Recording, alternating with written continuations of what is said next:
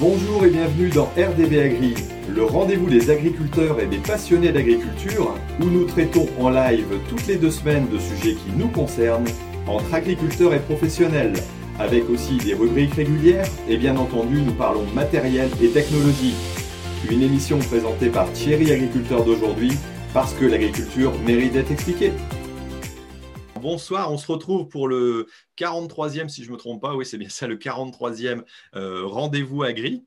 Euh, donc sur une thématique un petit peu particulière, mais euh, qui correspond bien à ce qu'on veut essayer de développer dans le rendez-vous agri, c'est-à-dire discuter, avancer dans notre réflexion euh, dans, j'allais dire, dans le milieu de l'agriculture. et donc cette thématique, c'est tout simplement les pratiques bio sont-elles plus respectueuses de l'environnement que les pratiques conventionnelles que j'ai raccourci tout simplement pour le titre dans la bio, c'est c'est écolo, point d'interrogation.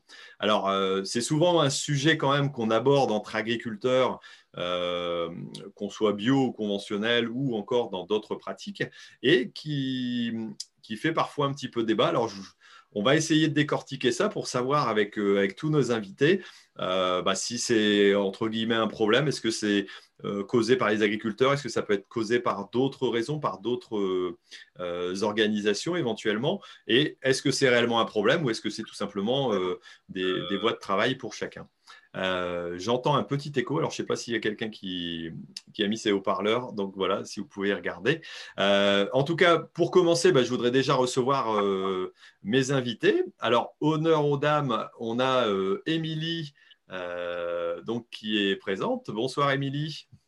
Bonsoir Thierry, bonsoir tout le monde. Alors, on, te laissera l'occasion de te présenter un petit peu pour ceux qui ne te connaissent pas. Euh, on a Gaël aussi euh, de la Drôme, agriculteur bio, youtubeur aussi, hein, comme Émilie, et où sa chaîne c'est Vitibio. Ça va Gaël? Salut Thierry, ça va très bien, merci. Bonsoir à tous. Voilà, on a Rémi Dumery, donc euh, de sa bosse, euh, je ne sais pas si c'est natal, mais en tout cas, euh, on voit qu'il y a un beau champ de betteraves derrière. C'est pas un beau champ de betteraves puisque c'est mes betteraves de cette année. On ne peut pas dire que c'est un beau champ de betteraves. Ah pardon, je n'avais pas vu, c'est parce que tu es aussi jeune que tes betteraves. Voilà. J'ai un éclairage qui me jaunit un peu, à défaut de me jeunir. Bon, ok, bon, bah, on te laissera te, présenter aussi.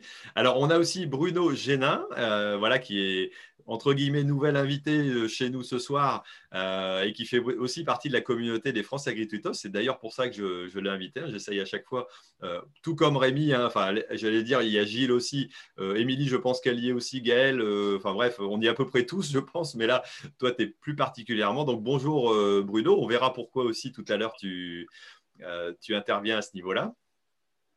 Bonsoir Thierry, bonsoir à tous, à toutes et à tous. Voilà, et puis bien entendu, on a notre euh, présentateur, mon co-présentateur euh, Gilles. Salut Gilles. Bonjour à tous.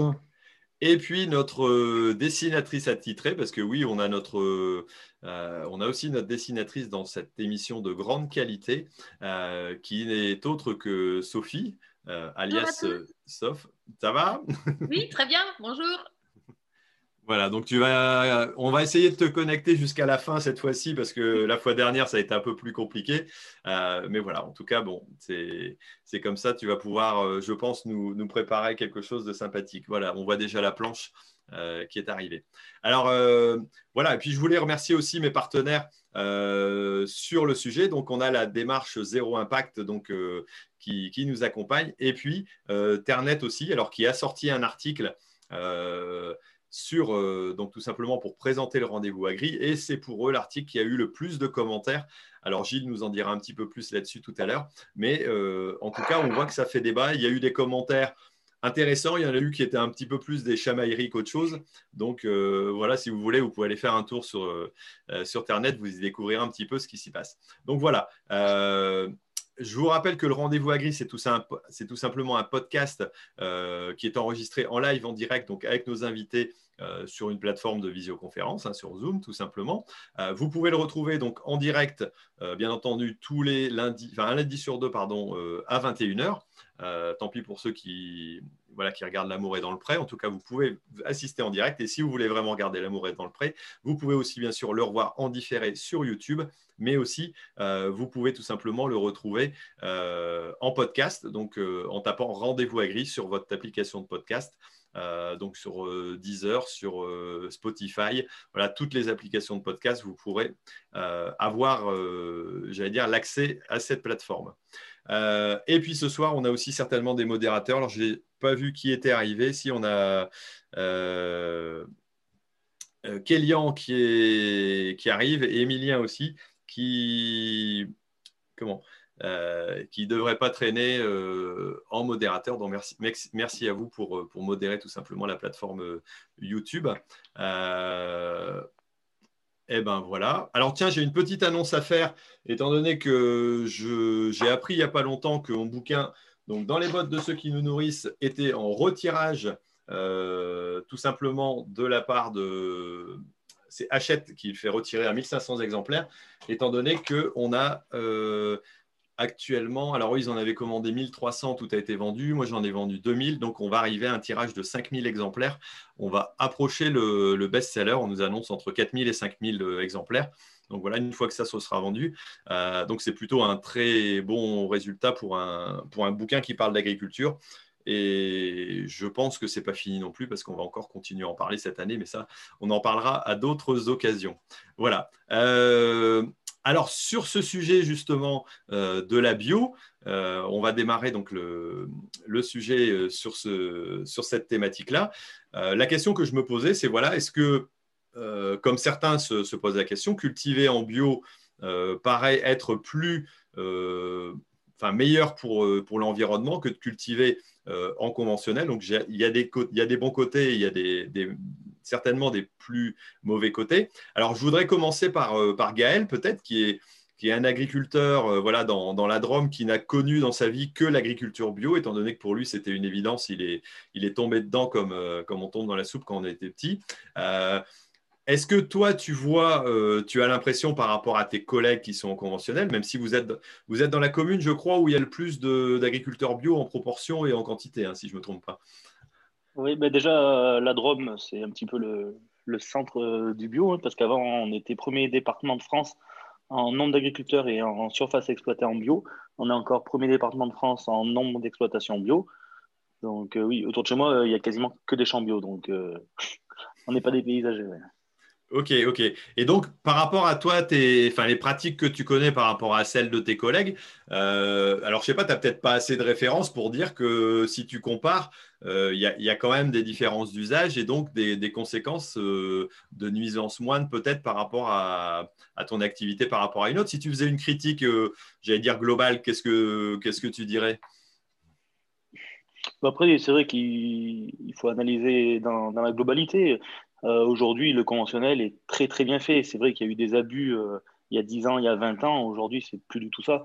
Après, euh, l'agriculture bio, ben moi, bien sûr, comme je disais, j'ai connu que ça.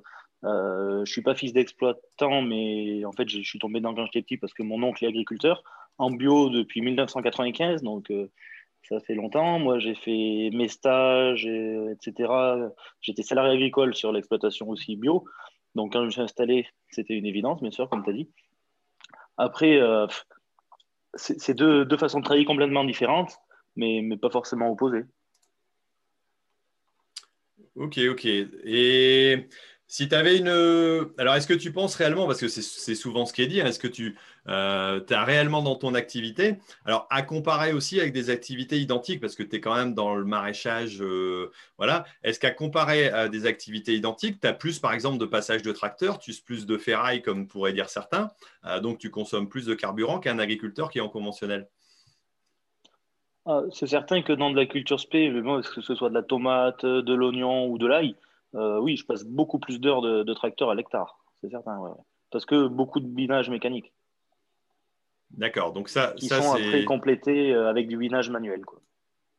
Ouais, donc il y a une intervention aussi, euh, aussi manuelle. Ensuite, euh, j'allais dire, qu'est-ce que tu, tu estimes euh, comparé à l'usage de produits? Est-ce que toi, tu utilises beaucoup Alors, on critique souvent aussi le, cuivre, entre autres, ou, ou l'usage du, du, soufre qu'on met parfois en quantité? Est-ce que toi, c'est un usage dont tu as fréquemment utilisation ou pas dans, dans tes activités?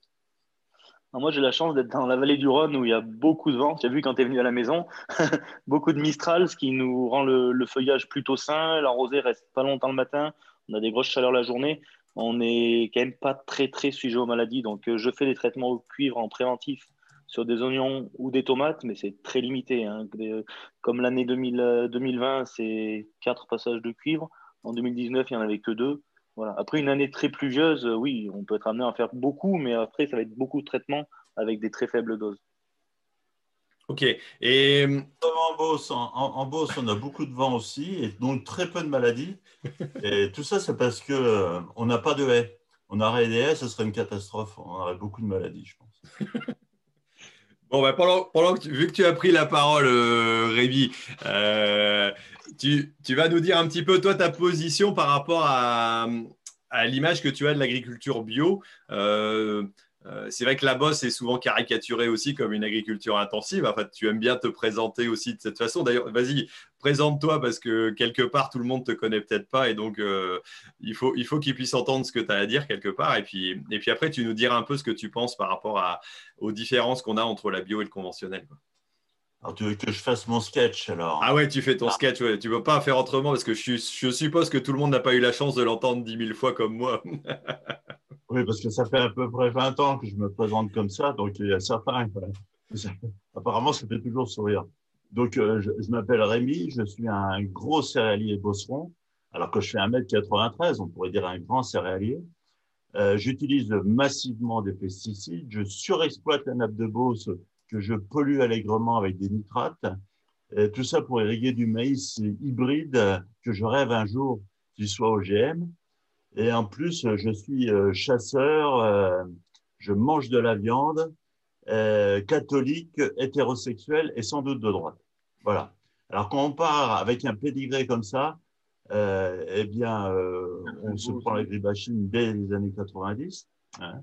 Donc, on a été les premiers bosserons. Euh, vous n'avez pas un article du Monde, vous avez comment voyez, dès qu'il y a, des mauvais agriculteurs où on veut critiquer l'agriculture française, euh, souvent la conventionnelle, par rapport à notre sujet, eh bien, il y a toujours comment bosse. Voilà. Donc, euh, mais la Beauce, c'est une région qui a des particularités. on a quelques agriculteurs bio aussi sur des productions spéciales. Je pense notamment tout ce qui est légumes qui commence à se développer. Euh, mais euh, on reste sur une agriculture, euh, je dirais pas intensive, parce que l'agriculture intensive, globalement, elle a disparu dans les années 90 avec la, paille de 92. L'agriculture intensive, c'était de chercher le rendement maximum. Aujourd'hui, chercher le rendement maximum, il serait beaucoup trop coûteux, hein, à la fois en intrants, mais aussi pour l'environnement. Donc aujourd'hui, on est plutôt sur une agriculture euh, évidemment raisonnée, où on raisonne à la fois l'économique et l'environnemental et aussi le social. Euh, donc une agriculture durable. Mais même si euh, cette agriculture-là, aujourd'hui, l'agriculture raisonnée on a, je pense, depuis quelques années, un petit coup dans l'aile. On est passé sur une agriculture qu'on pourrait qualifier de contrainte, où on a beaucoup d'impasses maintenant pour, euh, notamment au niveau euh, de la gestion des, adventistes, des mauvaises herbes. on a des impasses aussi au niveau de la génétique, parce qu'on n'a pas accès à toute la génétique que l'agriculture mondiale a accès. On a des impasses aussi au niveau, eh bien, l'exemple de mes betteraves, j'ai changé la diapo derrière, mais on voit bien qu'on nous retire un, un produit, ben, on n'a plus de solution face à un problème, et on, est capable de perdre 50% de pollution, de, pas de pollution, de production, lapsus révélateur. Et, euh, et finalement, cette agriculture de contrainte eh ben, ressemble aujourd'hui de plus en plus à l'agriculture biologique, qui est pour moi une agriculture de contrainte, une agriculture qui se met des contraintes euh, en espérant euh, évidemment ben, le vendre à un, prix supérieur. Voilà. Ok, ok. Alors, je vais peut-être reprendre un peu avec, euh, avec Gilles entre deux. Alors, on a eu pas mal de commentaires qui ont été envoyés. Euh, est-ce que, dans les commentaires, il y a euh, des remarques assez marquées sur des, personnes qui, critiquent d'un côté ou de l'autre ou, ou, certains sont sûrs que le modèle d'agriculture qu'ils emploient ou qu'ils vantent, entre guillemets, est sur deux ou est-ce que c'est plus nuancé? Alors déjà, la première chose, c'est que j'arrive pas à me connecter sur le chat sur YouTube. je jette un coup d'œil parce qu'a priori, il y a un souci. Euh, je suis en train d'essayer. Mais bon, regarde déjà dans les commentaires de Ternet et puis je vais m'occuper de ça. Sur Ternet, il y a eu énormément, énormément de commentaires. Euh, bon, il y a eu pas mal de débats. Euh, on, a eu, on avait des personnes pour, des personnes contre. Et c'est vrai que ça, c'est... il y a eu pas mal de, de débats un peu polémiques. et une des questions qu'on peut euh, poser, euh, enfin, qui a été posée sur l'agriculture biologique, c'est est-ce que c'est une agriculture durable? Et sous-entendu, est-ce que le travail du sol euh, entraîne aussi un risque d'érosion plus important que, sur une agriculture conventionnelle? D'accord, d'accord. Alors à qui, à qui on va poser cette question-là? Peut-être à Gaël euh, tu as, déjà répondu un petit peu sur le travail du sol tout à l'heure, Gaël Alors, oui, on n'a pas beaucoup parlé du travail du sol. C'est vrai que moi, par contre, c'est vrai que oui, c'est beaucoup de travail du sol, c'est beaucoup de déchômage l'été, c'est du labour systématique. Euh, je peux faire l'impasse des fois, par exemple, derrière un soja pour faire un blé, ou voilà, c'est de temps en temps, mais, mais pas souvent. On se rend compte que quand on laboure pas chez moi, ben, on a des bons résultats et c'est plus sale parce qu'un un des gros soucis, c'est de gérer les adventices aussi en bio. Donc, euh, on ne peut pas passer à travers. Ou accessoirement sur des petits, petites surfaces. Après, par chez moi, et ça concerne euh, mon terrain, mon, terroir, parce que ce qui s'applique chez moi ne s'applique pas partout. Oui. Ok. C'est sûr que la bio entraîne plus de travail du sol, obligatoirement. Euh, mais en contrepartie, euh, c'était l'avantage de la chimie, c'était de, entre guillemets, limiter euh, cette partie travail du sol et simplifier le, la partie des herbages, en fait. Gaël ne répond pas. Bon. moi, je... il, a, tout dit, il a tout résumé. Il a tout résumé. Bon. moi, je poserais peut-être la question aussi à Émilie, alors qui est dans un type de production un petit peu différent, vu que c'est de la viticulture. Euh, est-ce que dans, le domaine de la viticulture, on a beaucoup d'évolutions aussi ces derniers temps hein? euh, y a, tu, ressens encore, parce que toi, tu es passé, si je ne me trompe pas, avec ton époux il y a, il y a combien de temps maintenant? Il y, a, il, y a, 3 ou 4 ans euh, en, en, bio, c'est ça? Ouais, c'est ça, il y a 4 ans, ouais. Donc, est-ce que, est que tu ressens euh, quelque part cette, euh, cette difficulté parfois de, discussion avec les conventionnels euh, à la coopérative, par exemple? Je sais qu'on en avait discuté un petit peu. Il y avait des regards parfois au début j'allais dire, euh, soit peut-être que narquois ou, euh, ou un peu sur la défensive. Est-ce que ces, ces, choses-là ont beaucoup évolué? Est-ce que les, les, gens regardent par-dessus l'œil pour voir chez vous comment ça se passe et dire, bah tiens, pour finir, ils arrivent quand même à s'en sortir, euh, ils n'ont pas encore croulé, donc c'est que c'est peut-être possible. comment, tu, comment tu ressens ça, toi? Oui, effectivement. En fait, quand on a commencé, tout le monde a un peu rigolé. Ils se sont dit, c'est super, ils vont baisser leur rendement. Euh, ils vont pas y arriver, ils vont se faire bouffer par les maladies. Bon, on a eu un peu de tout, quoi. Mais comme on est tout le temps en train d'inventer une nouveauté euh, sur l'exploitation, ils nous prennent toujours pour des fous, mais bizarrement, derrière ça, ils finissent par nous recopier, quoi. Donc euh, voilà, après, moi, je suis sur une culture euh, spéciale. Hein. on va dire que je suis sur la vigne, le vin. Le vin, c'est pas quelque chose, on va dire, obligatoire pour vivre. Par exemple, on prend l'exemple de, de Gaël ou même de Rémi, euh, on va dire que vous êtes sur, on va dire, l'alimentation proprement dit, quoi. Moi, le vin, au pire, les gens, ils peuvent s'en passer, même si c'est dommage, mais euh, voilà, c'est pas quelque chose euh, d'indispensable pour, pour vivre, quoi. Donc, c'est vrai que moi, je pense qu'à un moment donné, on a choisi ça parce que aussi le consommateur, ben, il le réclamait aussi, quoi. Comme là, en ce moment, la CAF coopérative, elle, elle a demandé à tous les agriculteurs conventionnels qui passent en HVE, donc haute valeur environnementale. Euh, parce que ben, tout simplement, les négociants, si on n'y est pas, eh ben, ils ne nous achètent pas le vin. Quoi. Euh, donc voilà, après, c'est vrai que c'est, les gens, ben, on les laisse parler. Et puis on fait aussi un peu comme on en a envie, nous aussi. quoi. Donc voilà, après moi, on n'a pas de... Moi, trois quarts de mes voisins qui me touche si on veut, quoi, parce que j'ai la chance d'avoir l'exploitation où j'ai pas vraiment de voisins proprement dit. Euh, ils nous dérangent pas, on les dérange pas et on arrive très bien à vivre euh, les uns avec les autres, quoi. Euh, j'ai plein de collègues viticulteurs qui sont conventionnels et où ça se passe très bien, où on part pas en grand débat en disant euh, qu'on pollue plus ou moins. Ça, voilà, on accepte les différences des uns et des autres, quoi. Ok, ok. Bon, j'ai définitivement un problème avec le, chat. Je ne sais pas comment ça se fait. Donc, si vous êtes euh, bah, sur YouTube, désolé. Euh, mais pour l'instant, je n'arrive pas à activer les commentaires. C'est la première fois que ça, ça m'arrive. Alors, je pense qu'il doit y avoir un lobby de la bio ou de l'industrie agroalimentaire ou je ne sais trop quel euh, syndicat qui est en train de me bloquer parce qu'on est en train de faire une émission comme ça. Non, je rigole, bien entendu. je pense pas peur des commentaires, en fait, Thierry.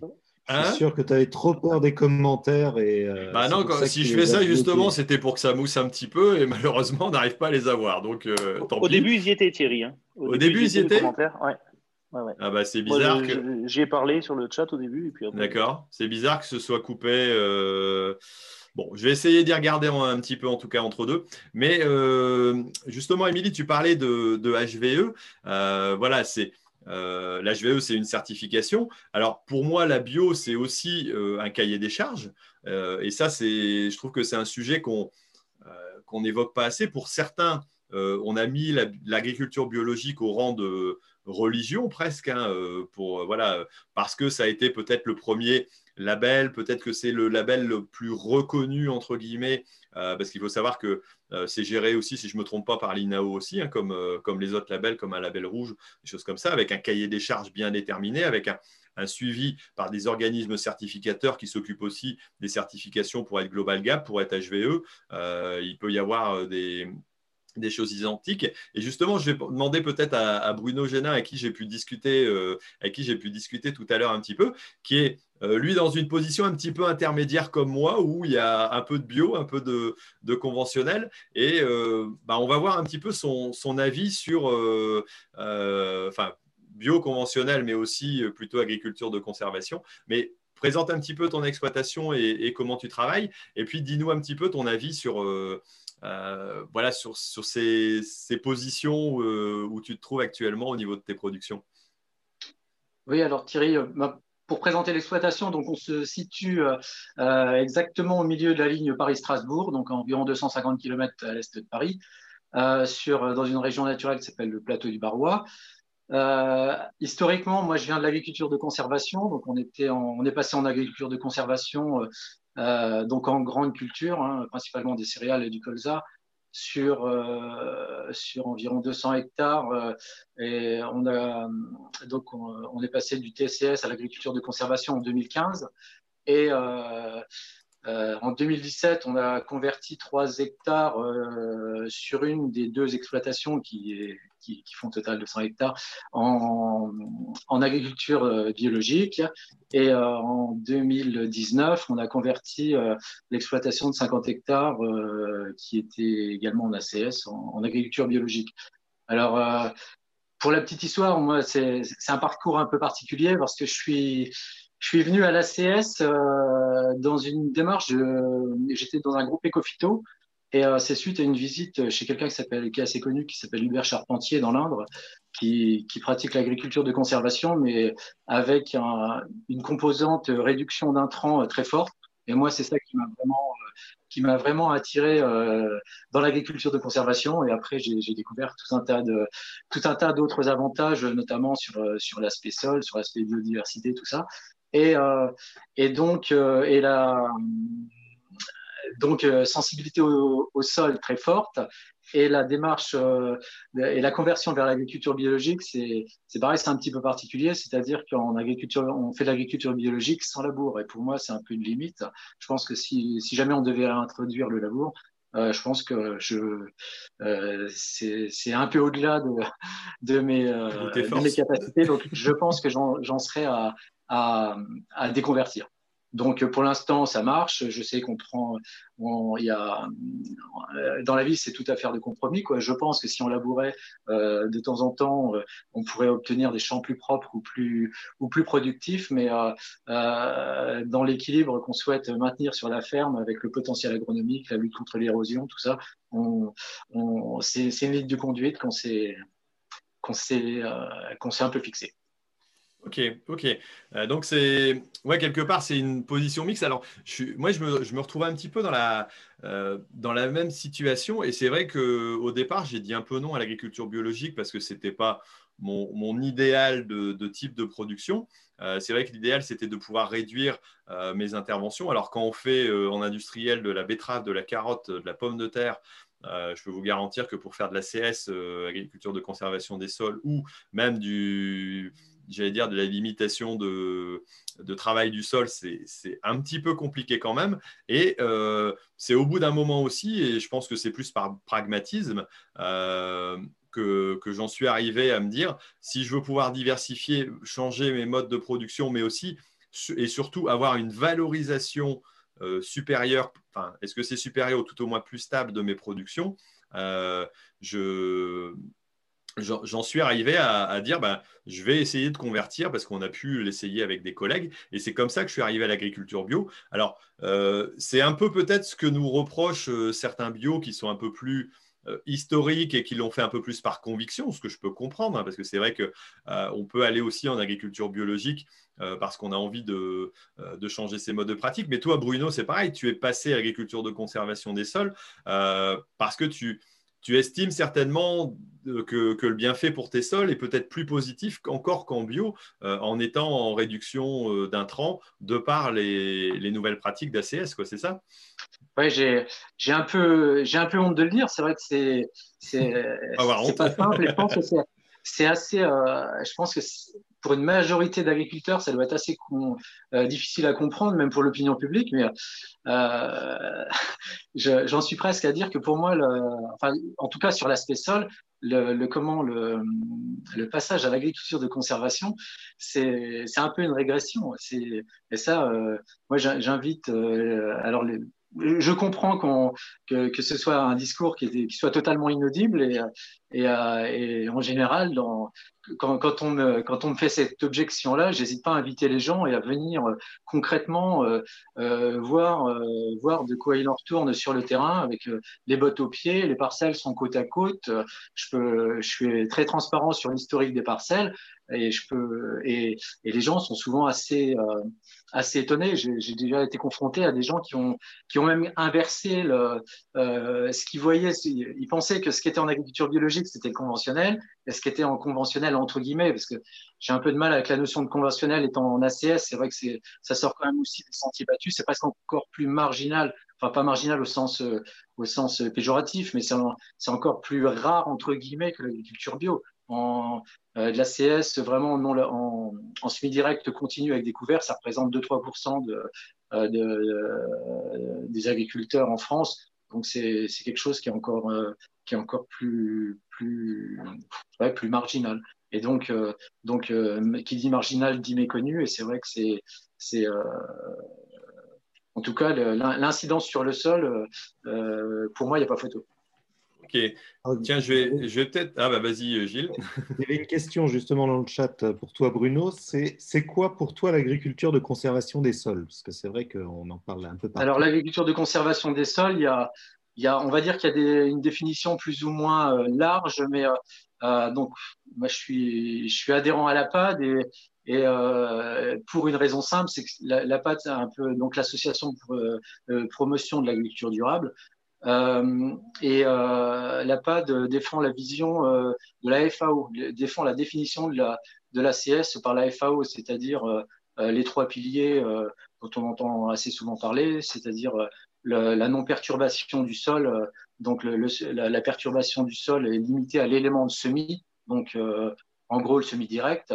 Euh, la couverture permanente du sol, donc ne jamais laisser un sol nu, semer des couverts au cul de la moisse batte entre guillemets, ou dans mon cas, c'est même des couverts permanents de, légumineuses qui, qui accompagnent carrément la culture. Et puis diversité diversité des, cultures présentes dans la rotation, donc dans la rotation et dans les couverts. Hein, sur, sur ma ferme, en général, il y a, y a facilement 10, 10, 12 ou 15 espèces qui sont cultivées, soit dans les couverts, soit dans les, qui sont présents soit dans les couverts et soit dans les, dans les cultures commerciales. Ok, ça, ça nous, ça nous donne une petite, euh, un, petit moyen de comprendre un petit peu comment ça fonctionne. Euh, dis-moi, Rémi, toi, dans, j'allais dire, dans les évolutions de pratique, alors, euh, est-ce que tu, tu, vois aussi cette, cette différence entre euh, le regard qu'ont les, agriculteurs sur les agriculteurs en agriculture biologique ou ceux euh, qui ont d'autres modifications de pratique. Euh, j'en profite pour dire que le chat est reparti quand même, on a eu de la chance. Donc l'APAD a libéré le chat tout simplement, ce, lobby tout simplement a libéré la... non, mais je rigole, mais bon, voilà, j'ai réussi à les bloquer, je ne sais pas comment ça se fait, mais YouTube m'a décoincé ça. Et donc, dis-moi un peu Rémi, toi, si, si tu vois qu'il y a une différence de vision, parce que euh, quelqu'un qui passe en poulet euh, label ou poulet plein air, quelque part, on ne va pas l'accuser d'être passé en bio ou quelque chose, alors que quelqu'un qui est en bio euh, sera peut-être plus facilement stigmatisé par, entre guillemets, l'agriculteur conventionnel, même si je pense que ça a quand même évolué, mais ça a existé à un moment donné, non? Je ne sais pas s'il y, a, de la stigmatisation, surtout du grand public, est incapable de voir la différence. quand, je je, je, me promène et que certains font des commentaires, notamment du grand public, je ne sais pas si vous font la, seule différence qu'ils voient, évidemment, c'est à travers l'opinion et, les médias. moi, je voudrais répondre à la question, euh, parce que la tienne, elle ne m'inspire pas, mais celle de, Gilles. Vas-y, fais comme tu veux, fais comme chez toi. La première, qui était euh, Je fais ce que je veux. Marché faisait ça avec Alcabache pour les plus anciens. Euh, non, c'était la question, est-ce que l'agriculture biologique est durable? Alors, Émilie en a donné une, approche qui, me plaît bien, c'est-à-dire que quand on fait de l'agriculture bio, euh, on le fait pour une niche, pour un, marché. Moi, pour moi, l'agriculture bio n'est pas durable du tout, parce que ça ne peut pas être le modèle général. Et un modèle, euh, une agriculture durable, pour moi, ça doit être le modèle général. Alors pourquoi l'agriculture bio n'est pas un, modèle euh, durable? Euh, ben, si on, Alors j'ai un petit truc avec des chiffres qui sont un peu arrondis, mais qui donnent à peu près l'explication que je veux donner. En France, il y a un peu moins de 9% d'agriculture bio. Ça, c'est la surface. Hein. il y a 6% du chiffre d'affaires bio et c'est 6% du chiffre d'affaires en, alimentation qui est bio, et donc il y a 94% qui n'est pas bio.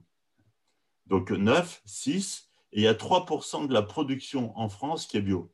Donc 3. Donc c'est une règle de 3, c'est 9, 6, 3. Donc ça veut dire que euh, si, si le chiffre d'affaires c'est 6 et la production c'est 3, c'est que ça coûte deux fois plus cher. Et si ça coûte deux fois plus cher, ben ça coûte deux fois plus cher.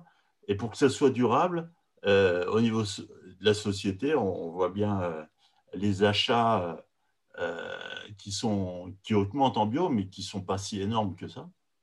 Et puis l'autre critère, c'est entre 3 et 9, entre la surface et la production, il y a 3 et 9. Ça veut dire qu'il faut trois fois plus de surface pour faire de l'alimentation par rapport à du conventionnel. Ça, voudrait dire qu'un rendement bio ne représente que 33% d'un rendement conventionnel. Ouais, alors c'est toute culture confondue. C'est, ça, me paraît aberrant quand même. Hein. non, mais c'est la réalité. Puisque tu as 3% de la production et 9% de la surface. Alors dans les 9% de la surface, c'est vrai qu'il y a 70% qui est en herbe, qui est toujours en herbe. Hmm. Après, euh, dans ta, dans ta, remarque, ce qui me paraît euh, comme quelque part bizarre, c'est dans ta notion de durable. Est-ce que le fait d'être durable, c'est par rapport à l'environnement ou est-ce que c'est par rapport au fait d'utilisation? Après, quand tu me parles de modèle, moi, j'ai honnêtement pas l'impression qu'il existe un modèle d'agriculture en France pour avoir fait le tour un petit peu à droite à gauche. Euh, pour moi, cette idée de, de modèle unique, il est, il est, strictement impossible. Donc, il faut une agriculture qui correspond à une évolution. Est-ce que c'est pas non plus la bio et peut-être pas le modèle, euh, j'allais dire euh, parfait. De toute façon, je ne pense pas qu'il y en ait. Ça, on pourra, on pourra en discuter à moins qu'il y en ait qui me disent qu'il a un modèle parfait. Mais euh, quoi qu'il arrive, c'est une forme d'évolution ou, un laboratoire de travail aussi pour faire avancer des pratiques. Oui, non, mais quand on parle d'un modèle durable, il est sur les biens, les trois piliers, l'économique, l'environnement et le social. C'est ça qui est un modèle durable. Sinon, s'il est que durable sur l'environnement, il va se casser la gueule parce qu'il n'y a personne qui gagne de l'argent et, puis qu'au niveau social, euh, c'est une catastrophe. Donc, euh, la durabilité, elle est bien sur les trois piliers. Hein. c'est ça un modèle durable. Et pour qu'il soit durable, il faut qu'il soit durable dans le temps. Euh, il faut qu'on puisse continuer à le faire. Il faut qu'il soit durable. Aujourd'hui, un modèle doit être durable au niveau planétaire. Parce que si on, s'amuse en France à faire tout en bio et puis qu'on on va chercher de l'alimentation à l'extérieur parce qu'on n'a pas assez, et puis tous nos exports qui alimentent nos voisins euh, ne, sont plus alimentés, eh bien, ils viendront chez nous chercher à manger. Donc, euh, c'est ça la durabilité. Et, pour moi, le bio, c'est un truc formidable par des gens euh, passionnés qui font une production qui répond à un marché, mais ça ne peut pas être le modèle général. Si c'est le modèle général, je pense qu'on va vers de grosses difficultés, alors à la fois sur nos filières. Hein. Moi, par exemple, une, je prends mes betteraves qui sont derrière, on fait des betteraves bio euh, qui sont en train de se développer en, termes de surface, mais le bio, on serait tous en bio, on ne pourrait pas faire tourner une sucrerie parce qu'on n'aurait pas assez de volume, et donc les coûts seraient énormes, et donc la sucrerie disparaîtrait. Donc il y, a des notions comme ça, comme quoi le bio ne peut être que euh, un type d'agriculture, mais qui est euh, parallèle par un modèle général. Alors après, qu'on s'inspire du bio, qu'on s'inspire de l'ACS, qu'on s'inspire de toutes les technologies euh, que l'agriculture peut s'accaparer pour faire une agriculture générale ou conventionnelle et qui soit encore meilleure, évidemment, c'est vraiment ça le cas. Ok. Bon, Gilles, qu'est-ce que tu as relevé Il y a une très bonne question euh, qui, est, passée une ou deux fois. C'est euh, est-ce qu'on peut rappeler la différence entre le bio et le conventionnel déjà? Ah, est-ce qu'on peut ah, rappeler la différence entre... Alors, je vais, je vais essayer de m'y coller parce que c'est vrai que euh, ce n'est pas forcément évident. Mais alors, c'est certainement là aussi où le grand public a parfois euh, j'allais dire, une erreur d'appréciation, hein, parce que l'agriculture bio, euh, donc c'est un cahier des charges qui se veut, on va dire, aller plus généralement, n'utilisant pas de produits euh, de synthèse, donc d'engrais ou, j'allais dire, de produits de traitement de synthèse. Par contre, qui a le droit d'utiliser des produits à la fois d'origine naturelle, hein, certains insecticides, par exemple, euh, certains, euh, euh, j'allais dire d'autres produits. Alors en désherbant, j'en connais pas. Si l'acide pélargonique, à la limite, si c'est quand même un, à la limite un produit qui, si je me trompe pas, est d'origine naturelle. Mais bon, en tout cas, c'est quand même relativement, relativement rare. On peut utiliser des engrais d'origine naturelle. Alors par exemple, le, le Kali, on ne va pas utiliser un chlorure pour, euh, pour mettre dans un, dans un champ, alors qu'on peut aller extraire certaines, j'allais dire, roches et pouvoir les mettre dans les champs. Alors après, on est d'accord ou on n'est pas d'accord, mais peu importe, c'est le cahier des charges qui est comme ça. Hein, c'est voilà.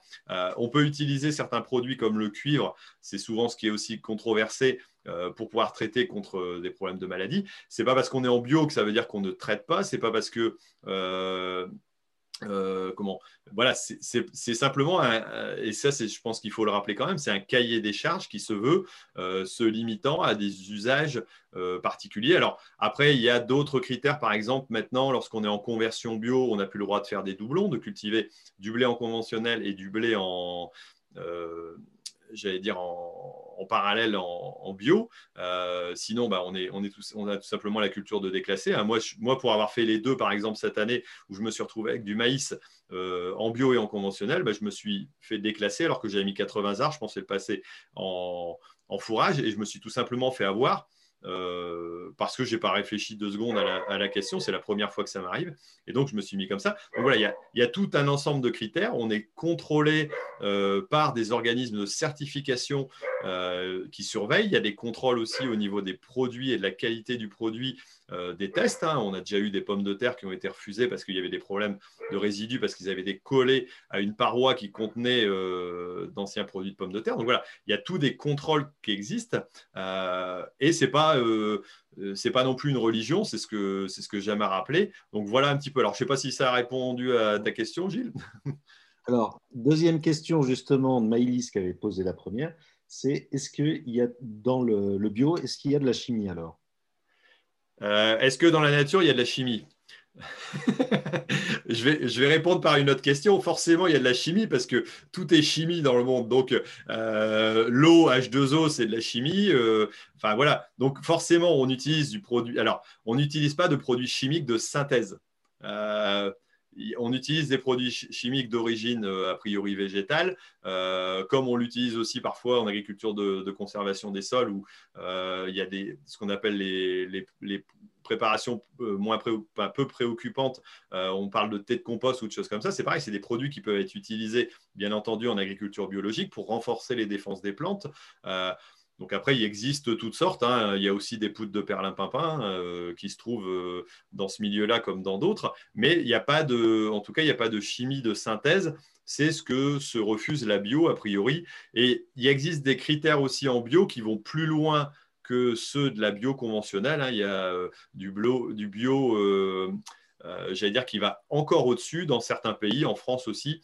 et ça, c'est corps pour monter le critère parce que quelque part, le, la bio est quand même un label et à partir d'un certain temps, si on veut augmenter le critère de qualité, bah, il faut repasser à une gamme au-dessus. Et là, c'est là où on, est, on part dans une course qui est, qui est un peu compliquée. Quoi.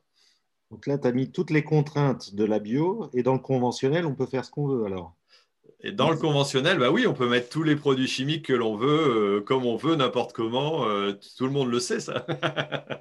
non, non, mais je, non, non, mais je, je, ce que je veux simplement essayer d'expliquer, c'est, la différence de base. C'est sûr que forcément, euh, en conventionnel, on le sait tous, enfin, on le sait tous, peut-être pas. Mais, mais, il faut le rappeler, c'est vrai que comme tu dis, il y a bien entendu toutes les réglementations, que ce soit les réglementations européennes qui sont décalé aussi, enfin décalé plutôt euh, euh, recalqué en France sur un certain niveau, qui fait que certains produits sont interdits. Euh, si on prend les néonicotinoïdes, bien entendu, il y a eu par exemple des interdictions. On est repassé à autre chose, mais en tout cas, bien entendu, on ne fait pas n'importe quoi, que ce soit sur les quantités de produits, hein, que ce soit en, bio ou en conventionnel. Hein, en cuivre, c'est pareil, on n'a pas toutes les autorisations en quantité, on a des limitations et les limitations évoluent aussi avec le temps, avec le cahier des charges j'allais dire, d'un côté comme de l'autre. Alors, de l'autre côté, c'est la réglementation. Quoi. En fait, que ce soit un produit bio ou un produit conventionnel, il passe les mêmes tests, euh, il a la même autorisation de mise sur le marché avec une quantité, avec euh, un usage possible, euh, que ce soit pour du bio ou pour du conventionnel. En fait. Tout à fait. le même contrôle sanitaire aussi. S'il y a des mycotoxines en bio mmh. ou en conventionnel, les, produits ne sont pas commercialisés. Donc, il y a une sécurité alimentaire, je dirais, sur les, les, deux créneaux aussi. Oui, non, mais c'est sûr. Après, il y a, d'autres critères qui peuvent rentrer en ligne de compte. Mais euh, ce que je remarque aussi, moi, c'est que parfois on dit on est plus tolérant sur des calibres ou sur des, qualités, par exemple sur des produits bio. Euh, certes, peut-être que les calibres, on prend des plus petits calibres en bio parce que si c'est bio, c'est un peu plus petit. Mais en tout cas, je peux vous garantir que pour produire des, poireaux, euh, entre autres bio à l'heure actuelle, au niveau des, j'allais dire des commerçants, vous inquiétez pas, c'est aussi strict au niveau critères de qualité et de présentation qu'un produit conventionnel. Il n'y a pas de doute là-dessus. Ils sont aussi délicats, voire, euh, voire plus parfois. Quoi. Même si parfois on voit des produits bio un petit peu moins beaux. Ce qui est normal, sinon ça ne se vend pas. bon. Moi, j'ai rencontré un, éleveur d'œufs euh, de poules pondeuses la semaine dernière qui a trois poulaillers. Il a un poulailler avec des poules en cage. Ah, pas bien. Il a un poulailler euh, type fermier, label fermier, avec les parcours où les poules peuvent sortir et ainsi de suite. Et il a un poulailler en bio eh bien, il m'expliquait qu'il est en train d'allonger les vides sanitaires dans son poulailler bio parce que les œufs bio ne se vendent pas, ne se vendent plus. Pourquoi? Eh bien Parce que les gens trouvent que c'est trop cher. et ils achètent plutôt des œufs en cage. Voilà les, réalités. Euh, j'ai euh, un autre industriel aussi qui me disait qu'il y a 37% des gens qui disent qu'ils achètent du bio, et le volume, en fait, c'est ce que je disais tout à l'heure, c'est 6% des chiffres d'affaires. Alors là, ce que tu es en train Il y a un décalage entre le grand public, euh, le consommateur, qui n'est pas le même que l'opinion. Après, il y, a, forcément ouais, ce, ce, discours qui est compliqué. C'est là où euh, on se rend compte un peu qu'il euh, y, a, le consommateur et puis il y a le citoyen. Le citoyen, il est toujours prêt à, dire il faut euh, utiliser moins de produits, il faut réduire les gaz à effet de serre, il faut faire ci. Et puis, le consommateur, à un moment donné, il, bah, achète avec son portefeuille. je pense qu'on est tous un petit peu pareil aussi à un moment donné. Hein. Parfois, on veut se donner des ambitions. Et puis, ben, quand euh, si on a le caddie entre les mains et puis quand on voit le ticket de caisse, on dit ben, on va peut-être prendre le produit un petit peu moins cher. Donc, c'est là où parfois aussi euh, ça, met un peu en opposition. Et c'est certain, comme tu dis, Rémi, euh, que, que, certains produits arrivent en, surproduction. Et donc, c'est la loi de l'offre et de la demande. À un moment donné, d'avoir tous les agriculteurs, ce serait une catastrophe en bio, je pense, à terme, sans que les consommateurs n'aient fait le pas. Demain, euh, quand je dis demain, c'est dans 40 ans, 50 ans, est-ce qu'on peut, est qu'on peut le devenir? Mais en tout cas, il, peut y avoir des difficultés. Euh, Gaël, je voudrais te. Est-ce qu'il y a des prix en bio? Est-ce qu'il y a des marchés? Parce que je suis producteur de blé dur, moi, essentiellement euh, en, Beauce. Et je regarde le, prix du blé bio, parce que ça m'intéresse de voir à, combien on peut acheter du blé dur. Je ne sais pas si Gaël en fait dans, dans la Drôme. Mais du blé bio, ça vaut 600 euros depuis deux ans, quel que soit le moment. En fait, il n'y a pas de cours, il n'y a pas de marché. Il y a un prix qui est, euh, je ne sais pas qui est défini en plus, et, euh, mais, il n'y a pas de cours. Donc, c'est pour ça que ça, me paraît un, peu euh, bizarre par rapport à un système économique où il y a, tu parlais de surproduction, il devrait y avoir des corrections par rapport au prix.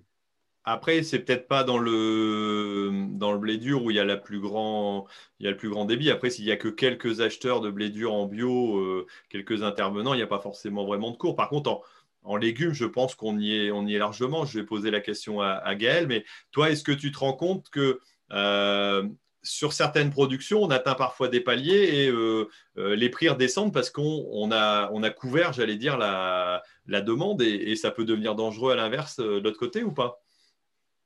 Ah bah, tout à fait, de toute façon, c'est le jeu de l'offre et la demande. Après, euh, pour répondre à, Rémi, moi, je suis pas céréalier, hein, j'ai 10 hectares de céréales, euh, mais c'est vrai que nous, on vend une coopérative et les, les, cours du bio, que ce soit du blé, du soja, du maïs, sont stables. Ça fait, ça fait, ça fait 10 ans que c'est stable, avec des toutes petites évolutions. L'année où le conventionnel va se casser la gueule, le bio va rester stable, et l'année où le conventionnel va doubler, le bio, il est toujours stable.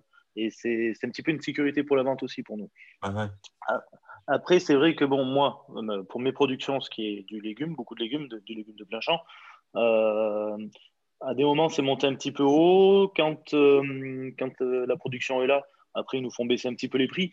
Ça, peut fluctuer un peu, ça peut faire un petit peu le yo-yo, mais il n'y a, pas des, a pas des gros écarts d'une année à l'autre comme on peut connaître en conventionnel, c'est sûr. C'est un peu l'avantage, moi, que j'avais découvert aussi, c'est que c'est vrai qu'on a, on a moins, de, moins de fluctuations, quoi. Euh, ce qui, est, ce qui est plutôt intéressant quand même quand on est producteur parce que ça, ça fait une forme de garantie. Mais est-ce que, est que tu crois que ça, ça va continuer à durer depuis que tu as démarré? Est-ce que tu ne te dis pas qu'un jour on va atteindre un palier et puis. Euh, alors, ce qui est peut-être pas le cas en légumes, vu qu'on sait qu'on est déficitaire, quoi. Mais par exemple, en pommes de terre, alors je ne pense pas que tu en produises chez toi, mais en pommes de terre, cette année, on est sur euh, du, un équilibre un peu précaire, j'allais dire, où euh, il y a quasiment l'offre qui est couverte par, enfin la demande qui est, couverte par l'offre, et là, là, ça devient plus délicat, quoi. Après, je pense qu'il va falloir s'adapter hein, dans les années à venir. Euh, il y a des nouvelles, peut-être des nouvelles productions qui vont arriver, des nouveaux marchés qui vont s'ouvrir. Euh, c'est vrai que des, entre guillemets, des, cultures qui sont faciles à faire, il y a du monde qui va se mettre sur les marchés et on va plus le valoriser correctement. C'est ce qui se passe avec notamment les œufs et le lait, je pense. Après, moi, pour, ma, partie, euh, je reviens que donc, je fais du spécifique. Dès que je veux faire de l'ail, c'est une planteuse pour l'ail, une récolteuse pour l'ail, une chaîne de conditionnement, des palox pour l'ail. Je veux faire des oignons, c'est un semoir pour les oignons, une bineuse pour les oignons, etc. À chaque, je veux faire des tomates, il y a une plantation pour les tomates, une récolteuse pour les tomates. Donc chaque fois, c'est des gros investissements. Donc on joue un petit peu au poker. Il hein. ne faut pas qu'on en fasse deux ans et que ça se casse la gueule. Hein. C'est là, là, où est le danger aussi, comme tu dis, sur des productions spécifiques. Euh, j'avais pu, voir chez toi un petit peu la, euh, la chaîne de triage et c'est vrai que je t'avais posé la question. Alors, qu'est-ce qu'on fait comme légumes là-dessus? Mais grosso modo, tu n'as pas beaucoup de, de choix. Euh, voilà, et, chaque, chaque chose est spécifique. Alors que lorsqu'on est en céréales, c'est vrai qu'on a une moissonneuse-batteuse, un semoir, et on s'en sort quand même différemment. On va dire, voilà, on s'en sort pas forcément mieux parce que c'est pas du tout évident comme on a pu le voir ces, dernières années. Mais l'investissement est différent, les rentabilités sont différentes. Euh, mais après, c'est aussi valable en bio ou en conventionnel, à la limite. Quoi. Les spécialisations, elle a forcément un coût, peut-être un peu plus encore, ou le risque est encore plus important en, bio. Euh, ça, tu, as pu le voir aussi, toi, Gaël. Oui, alors en bio, c'est vrai que c'est. On, prend de risques dans le sens où les, les, les cultures SP, j'y reviens dessus parce que bon, moi, c'est ce que je fais, euh, coûtent très cher à implanter. Et on a vite fait d'avoir un ravageur qui nous l'a détruit et donc on n'a pas d'assurance et plus que nos yeux pour pleurer. Hein. L'année dernière, j'ai perdu 5 hectares d'oignons que j'ai semés deux fois, donc ça correspond à 10 hectares, ça faisait 25 000 euros de semences, je crois, de tête. Euh, et j'ai pas vendu d'oignons. Euh, après, c'est aussi pour ça et pour cette part de risque que les, les légumes sont mieux valorisés. Hein. Il, faut qu'on valorise nos produits de toute façon pour, euh, pour prendre aussi en compte cette part de risque. Hmm.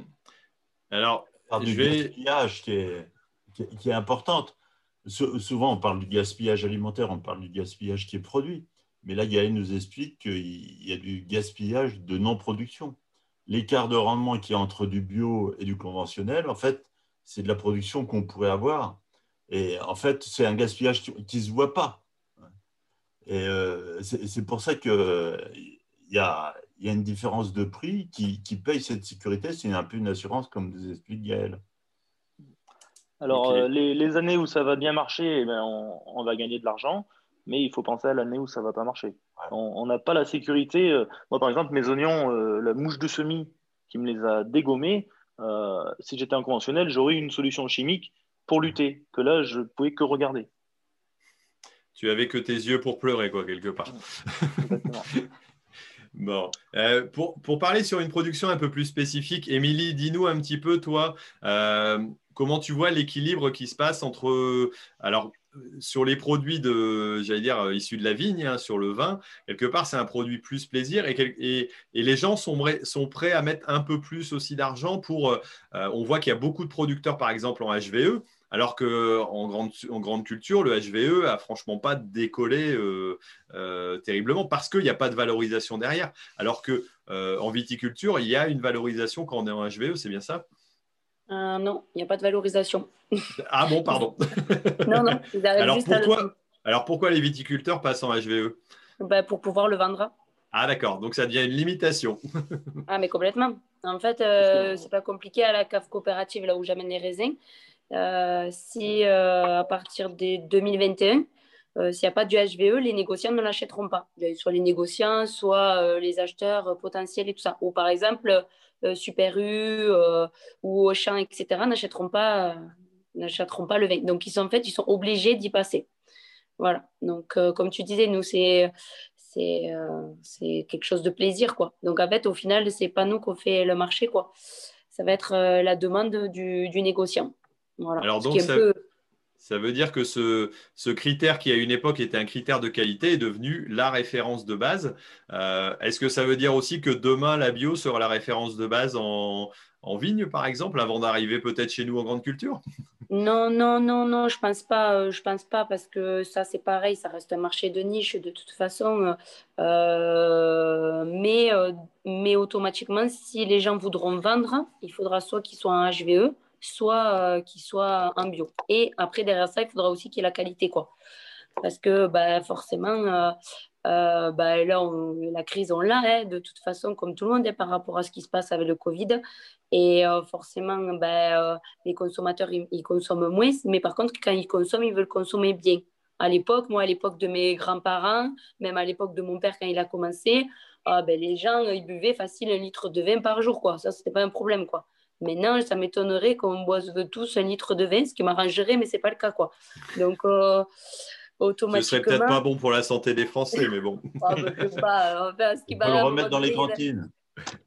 voilà, dans les cantines. Mais euh, voilà, Jane, euh, euh, c'est- automatiquement, les gens ils cherchent la qualité, mais ils cherchent euh, euh, tout dedans. Quoi. Donc euh, maintenant, on ouvre essentiellement une bouteille de vin euh, quand on est entre copains ou le week-end. Euh, on ne boit plus forcément du vin, euh, euh, systématiquement à table. Quoi. Donc c'est vrai que c'est important qu'il y ait tous les critères que les consommateurs demandent. Quoi. Voilà. Ok. Alors avant de passer au, dessin de, Sophie, je voulais poser une question à Bruno. Toi qui es un petit peu entre les deux, est-ce que tu ne te dis pas que pour une meilleure valorisation aussi, j'allais dire, de, de ta production, ce serait pas plus intéressant de faire le pas, une fois qu'on a beaucoup avancé dans, ces évolutions de pratique, de faire le pas vers la bio pour avoir cette valorisation supplémentaire que pour l'instant tu, n'arrives pas à toucher, quoi. Peut-être, euh, mais euh, ce que j'aime, euh, je l'ai déjà dit à une, une époque assez souvent sur les réseaux sociaux. Nous, on est dans une région où, où l'agriculture biologique euh, bat, pas à plat de couture, mais bat quand même l'agriculture conventionnelle depuis euh, pratiquement dix ans en termes de résultats. J'étais administrateur de centre de gestion donc euh, de Serre France, qui avait fait une, une excellente étude qui avait été reprise un peu au niveau du national. Là, tu Euh, parles en vrai. économique ou en rendement? En économique, hein, en, en économique, en, en rendement, euh, euh, en Meuse, en Lorraine, le- par exemple, un, un cas qui, va faire plaisir à Rémi, euh, en, blé, euh, le, rendement blé moyen en, bio, est à peine euh, un tiers du rendement moyen conventionnel ou en ACS. Donc, ça, donne, un ordre de grandeur, mais co- comme quoi, c'est pas forcément le volume qui fait le, résultat des exploitations, et, en l'occurrence, comment, le côté économique euh, clairement donne un signal favorable à la, conversion en bio. Après, euh, est-ce qu'il y a que l'argent dans la vie? Euh, C'est c'est un autre débat. Euh, euh, mais euh, en, tout cas, sur, sur cet aspect-là, oui. Et donc, euh, par contre, bon, dans, dans, euh, moi, dans ce que je fais sur la ferme, j'ai j'ai aussi en- envie de m'amuser. Et puis, euh, les aspects, euh, les aspects euh, gagner sa vie, certes, mais euh, bon, je suis le, le champ que vous voyez là en arrière, euh, arrière-plan, le, premier plan de mon, décor derrière, là, c'est une parcelle en bio. La première fois qu'on est passé en bio, euh, il y avait euh, il y avait plusieurs années de TCS derrière et de l'agriculture de conservation. Bon, j'ai eu, j'ai eu trois coulées de boue. Il n'y a pas une forte pente, hein, mais c'est, des terrains fragiles et tout ça. Et, euh, je me dis, même si, c'est rentable, moi, quelque part, ça me fait mal au cœur euh, de voir euh, la terre partir à la rivière, les coulées de boue. et ça fait partie aussi des. À un moment, on se pose des questions, on se dit, qu'est-ce qu'on veut léguer à ses enfants Est-ce que c'est un gros héritage ou est-ce que c'est des sols en pleine forme qui pourront nourrir éventuellement les générations suivantes? Donc, euh, donc voilà, le, le, le, le débat sur l'argent, enfin sur, le, sur la rémunération, sur, sur, la, de- sur la décision rationnelle de, de tout mettre en bio, il, il est, euh, c'est, c'est plus compliqué que. C'est pas, C'est pas qu'un critère économique, hein, on est d'accord. C'est ça. Il y a, il y a De toute aussi façon, certaines. l'agriculture pardon. Ouais, vas-y. l'agriculture bio n'est n'est pas adaptée à, à tous les, à tous les territoires, à tous les terroirs. Euh, moi, pour ma part, c'est c'est grâce au fait que j'ai mis la petite exploitation en bio que je peux être autonome et vivre de mon exploitation. Je me suis installé sur 21 hectares en 2012. Aujourd'hui, je travaille 65 hectares. Euh, si j'étais pas en bio, vous imaginez 65 hectares de blé, c'est même pas la peine. Ouais, non, Et mais c'est c'est parce que je suis en bio que ça m'a ouvert des marchés différents, des marchés de niche porteurs. J'ai eu la chance, hein, j'ai j'ai été les chercher ces marchés-là. Et c'est ce qui a fait que, que j'ai rendu mon exploitation viable. Ouais, non, mais c'est sûr que euh, pour toi, quelque part, c'était un. euh, tu, tu- je vais pas dire que tu as fait un choix euh, parce que tu t'étais tombé dedans, mais c'était forcément une évidence de partir en bio parce que sinon, l'exploitation en elle-même n'était pas viable, quoi qu'il arrive. quoi. Aujourd'hui, je serais double actif. Quoi. Hum, hum. Tu aurais dû acheter une grosse moissonneuse-batteuse pour aller faire de l'entreprise ailleurs, quoi. C'est ça, si je comprends bien. ok, ça revient à notre sujet de la fois dernière. Bon, avant de, de reprendre les questions que, que Gilles a eues, euh, on va aller peut-être euh, faire un petit tour, voir, euh, voir Sophie, ce qu'elle ce qu'elle a, réussi à- ce qu'elle a réussi à estirper un petit peu de toutes nos discussions là, qui, partent un peu dans tous les sens. Allez, vas-y, Sophie, fais-nous un petit, une petite explication. un petit topo pour dire que euh, que dans la Drôme, il y a du vent et que ça permet de moins traiter les. et qu'il y a ce décalage en fait entre euh, ce que le grand public euh, voit et pense et a envie et la différence entre voilà l'aspect opinion et consommateur. Euh, que dans, le, dans la spécificité du vin euh, bio, on a les consommateurs qui consomment moins, mais qui consomment mieux, donc ils vont rechercher en fait euh, une certaine labellisation. Et puis les, toutes les questions autour de l'agriculture de conservation et la bio et la, sensibilité au sol et, et le fait que que tout est à faire aussi de compromis et que il y a aussi des questions euh, à la fois économiques et euh, environnementales et aussi des questions euh, humaines en fait qui viennent, qui viennent en fait bouleverser un peu, un peu la bio et, le conventionnel. Ouais, ça, explique forcément qu'il y, y, ait des mouvements. voilà. ça, fait des, ça fait des jolis dessins avec des jolies couleurs, hein, en tout cas. Par contre, le, le, son et la qualité de la diffusion n'est pas trop bonne. Là, apparemment, dans les bois, ça devient un peu compliqué de, discuter. Bon, euh, alors petite interlude très rapide. Je vais partager mon écran vite fait pour euh, mettre tout simplement bah, l'article qui avait été euh, qui avait été mis en ligne par, par Ternet. Donc, alors, je n'ai pas le nombre de commentaires, mais en tout cas, euh, c'est celui qui a reçu le, plus de commentaires. Alors, comme le disait Gilles, euh, beaucoup, euh, un peu dans tous les sens, et, mais, mais, aussi des commentaires, bien entendu, intelligents avec pas mal d'explications. Et c'est vrai que les, les, avis, parfois, sont, sont, partagés, mais il faut, savoir, il faut savoir écouter un petit peu. donc voilà, et je, je, remercie Ternet aussi pour ce partenariat sur, sur cette mise en avant du rendez-vous agri. Et puis, je vais lancer donc la petite euh, affichette là, de, de viser zéro impact, alors qui va aussi euh, certainement faire une, euh, j'allais dire, c'est un petit clin d'œil à notre ami Gilles, étant donné qu'il est apiculteur. Et donc, c'était un petit spot qui a été présenté pour tout simplement faire réfléchir aussi les agriculteurs sur leurs interventions. Et, moi, j'avoue que je n'étais pas forcément au fait de la réflexion lorsque les abeilles butinent euh, par rapport aux pulvérisations, hein, surtout quand on prend sur des plantes euh, mellifères forcément. Et j'ai appris il n'y a pas encore si longtemps que ça, bon, je ne vais pas dire que c'est tout récent, mais que, par exemple, il valait mieux aller traiter forcément euh, le soir pour pas que les abeilles retournent plutôt que le matin où, si on avait une intervention, on allait, j'allais dire, risquer de toucher les abeilles par des produits qui restent. C'est bien ça, Gilles J'ai bien, bien retenu la leçon, c'est ça? Les abeilles, elle ne travaille pas la nuit et elle commence à bosser à partir de 8-10 degrés.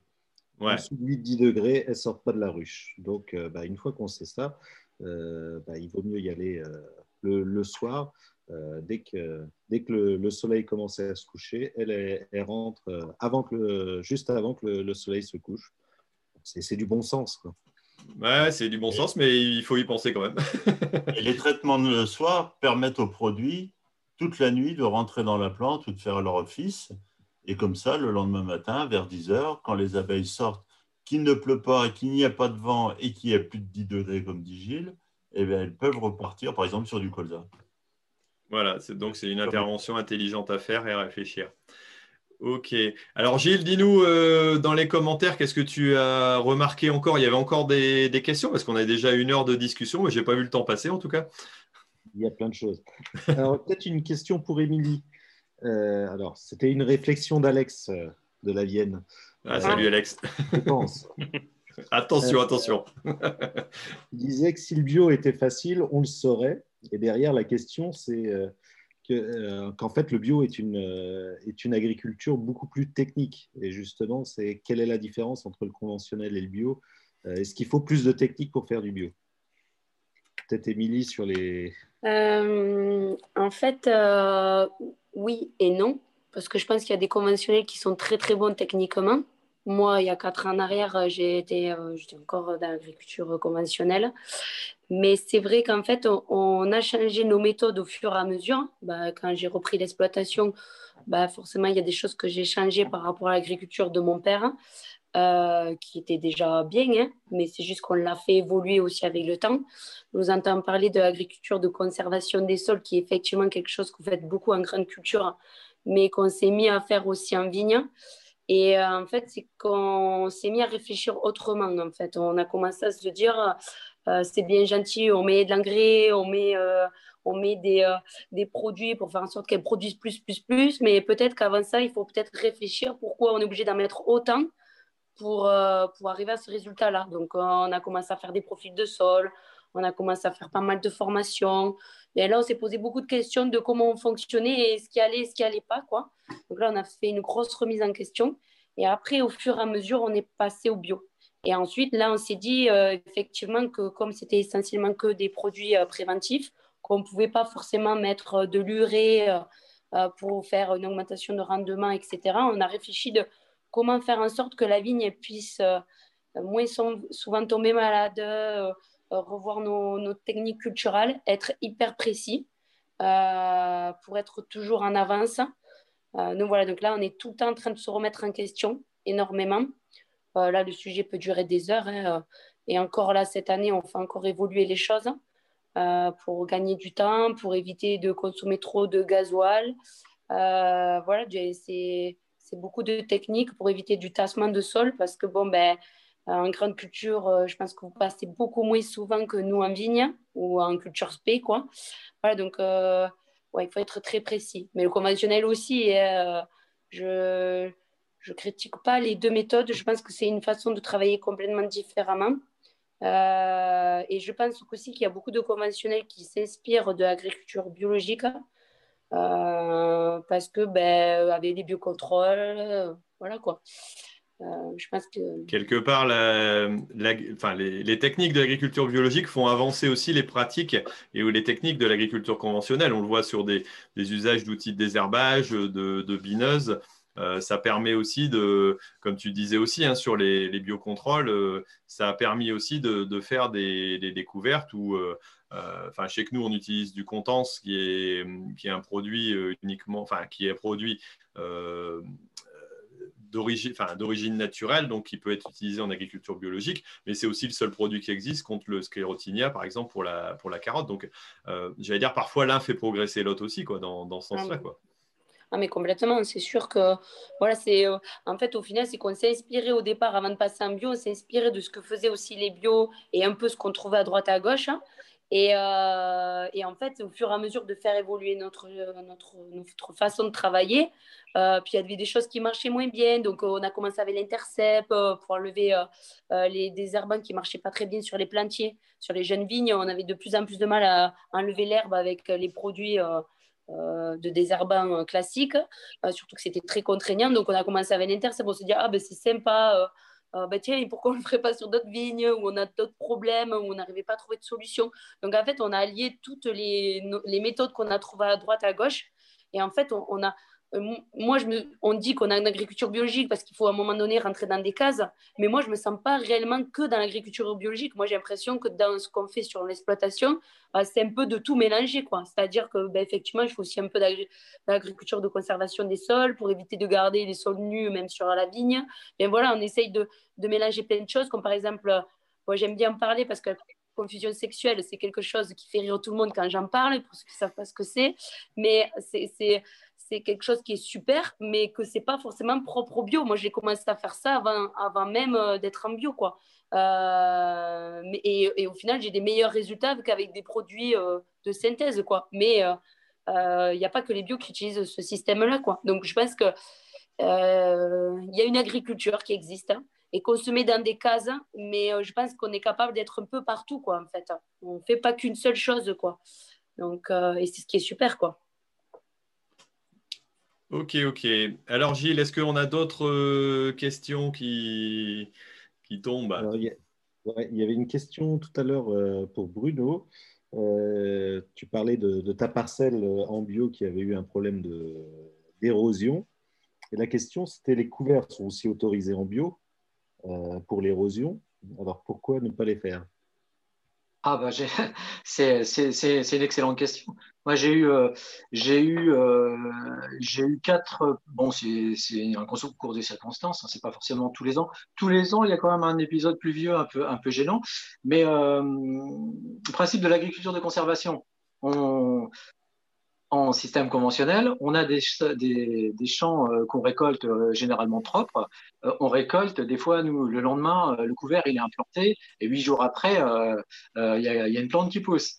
Euh, la, la, première année où on a converti ces parcelles, donc on était sur un, c'était presque un peu un, hasard. C'était euh, c'était une autoproduction de semences de vestes pour faire des couverts. Et c'est là que j'ai découvert qu'on pouvait être mixte. Euh, et comme euh, des vestes, on n'en avait que là sur la ferme, j'ai dit bah tiens, c'est l'occasion de, passer ces trois hectares là en bio et puis un genre de challenge personnel à l'issue des vestes, euh, ben, comme, euh, comme les vestes étaient bio, euh, elles n'ont pas laissé un sol propre. J'ai essayé de semer un couvert comme je faisais d'habitude en agriculture de conservation, sauf que les, les adventices avaient de l'avance sur mon couvert, donc au bout de quelques semaines, le couvert était sale. Donc, c'était pas question de garder un couvert sale qui m'aurait pollué la parcelle pendant des années derrière. Donc, j'ai détruit mon couvert précocement. Euh, mécaniquement, parce que en conventionnel, je l'aurais fait avec un millilitre de glyphosate à l'hectare, donc 150 grammes. Euh, là, bah, pour, pour, pour mettre la parcelle propre, j'ai scalpé deux fois. Et donc, euh, euh, après, on est dans le nord-est, hein, on est dans, dans un secteur euh, quand même avec un climat particulier. Donc, une fois que j'avais la parcelle scalpée, on, était, on était assez peu de temps finalement avant, avant la, le semis la culture suivante qui était une culture d'hiver. Donc, pendant les quelques semaines qui ont précédé, le sol a été nu, il a fait des gros orages et, j'ai eu de, de l'érosion, des coulées de boue.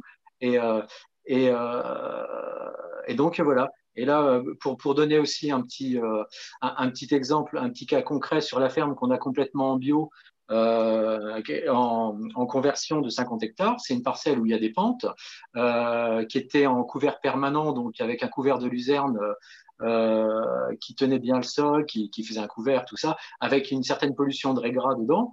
Euh, C'était en conventionnel, donc je vais y semer un sarrasin après ma, date anniversaire, donc je vais semer au 15 mai. En conventionnel, j'aurais eu euh, la parcelle couverte, euh, euh, donc qui captait de l'azote, du carbone, tout ça, jusqu'au 15 mai. Là, en bio, parce qu'il n'y a pas de moyen de destruction des mauvaises herbes, euh, profité, on est en sol argileux, j'ai profité du gel des dernières semaines pour scalper. Ma parcelle, elle va rester euh, six mois nue pour régler un problème que je réglerais avec un demi-litre ou un litre de glyphosate en conventionnel c'est vrai que ça, les, les, les, clients du bio, ils, ils s'en rendent pas trop compte. Mais euh, ça, euh, moi qui fais les deux systèmes, euh, j'ai un peu le sentiment euh, parfois de, de, de, commettre un peu des fautes euh, vis-à-vis -vis de l'environnement dans la partie bio, parce que quelque part, c'est un choix. refuser la chimie de synthèse, c'est beau, mais l'alternative, c'est le travail du sol. Et le travail du sol, je suis désolé, ça laisse le sol nu. Et là, en l'occurrence, je sais que je vais avoir un sol nu pendant six mois avant mon sarrasin il y a des pentes et je suis convaincu que s'il y a des gros orages, euh, c'est pas exclu qu'il y ait des coulées de boue, même si j'ai fait un, un, comment, un scalpage à 3-4 cm de profondeur. Voilà, c'est tout.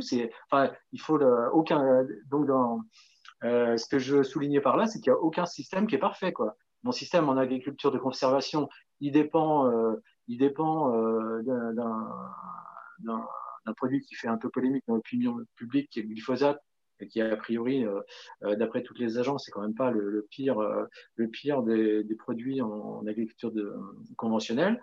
Et en bio, bah, refuser ça, ça veut dire beaucoup de travail du sol. travail du sol, moi je suis désolé, je vois, je, vois ce que donne le long travail en, du sol en, en bénéfice d'un côté. Donc je, vois que je, dégrade, mais bon, c'est un choix, c'est comme ça. Aucun système n'est parfait. C'est un peu la difficulté qu'on a aussi euh, lorsqu'on tombe sur des, personnes qui sont un peu stigmatisantes sur, euh, sur l'usage de, produits. Hein. Tu, le disais sur la partie glyphosate. C'est qu'à un moment donné, on nous demande, et là j'ai une remarque de, Louis qui dit par rapport euh, à la fixation du carbone, et c'est vrai que c'est un enjeu qui est important, on n'en a pas encore parlé, mais c'est vrai que la fixation du carbone, j'allais dire en termes d'évolution du, du, climat, bah, ça a forcément son intérêt. On est on l'oublie assez, assez souvent, mais on est quand même quasiment, sauf si je me trompe, mais la seule profession qui peut avoir certes des impacts sur l'environnement négatif, mais aussi des, avoir des impacts positifs. Quoi. Euh, j'allais dire, quoi qu'il arrive, un transporteur pourra ne, réduire, ne faire que réduire ses émissions, alors qu'un agriculteur, comme le dit très bien Gilles, euh, peut lui capter euh, du carbone. Par contre, et c'est vrai que là où on va retrouver une différence, c'est qu'en agriculture biologique, on va limiter cet impact-là positif. Par contre, on va limiter aussi ses dégagements. Euh, si on prend ne serait-ce que par l'ammonitrate, hein, j'en utilise aussi moi dans la partie conventionnelle, on sait que ça a un impact aussi sur l'environnement et, donc un impact négatif. Donc c'est vrai qu'après aller mesurer entre les deux et si on se pose la question quel est le pire ou, le meilleur, comme c'est un peu posé la question, c'est quand même assez difficile de, euh, donner une réponse. C'est complexe, à part d'arriver à mesurer toutes les interactions positives et négatives de chaque type de d'agriculture. Euh, c'est quand même assez compliqué. Après, euh, si on se, j'allais dire, si on enclenche une démarche positive, j'allais dire pour, pour capter du carbone et pourquoi pas être indemnisé, là on aura peut-être un peu plus de références là-dessus pour, euh, pour savoir ce que ce qu'on fait. Est-ce que toi, Bruno, tu es parti un peu dans, cette démarche-là pour dire d'être de dire tiens peut-être que demain je pourrais être positif, avoir une agriculture positive dans le sens où je vais capter suffisamment de carbone pour de faire ma part un petit peu d'activité aussi euh, vis-à-vis de l'environnement et puis l'humanité. Oui, bah c'est clair. De toute façon, euh, euh la, PAD a porté euh, la création du label au cœur des sols. je ne sais pas s'il est, est, connu, est connu un peu par les, par les gens qui nous, qui nous regardent.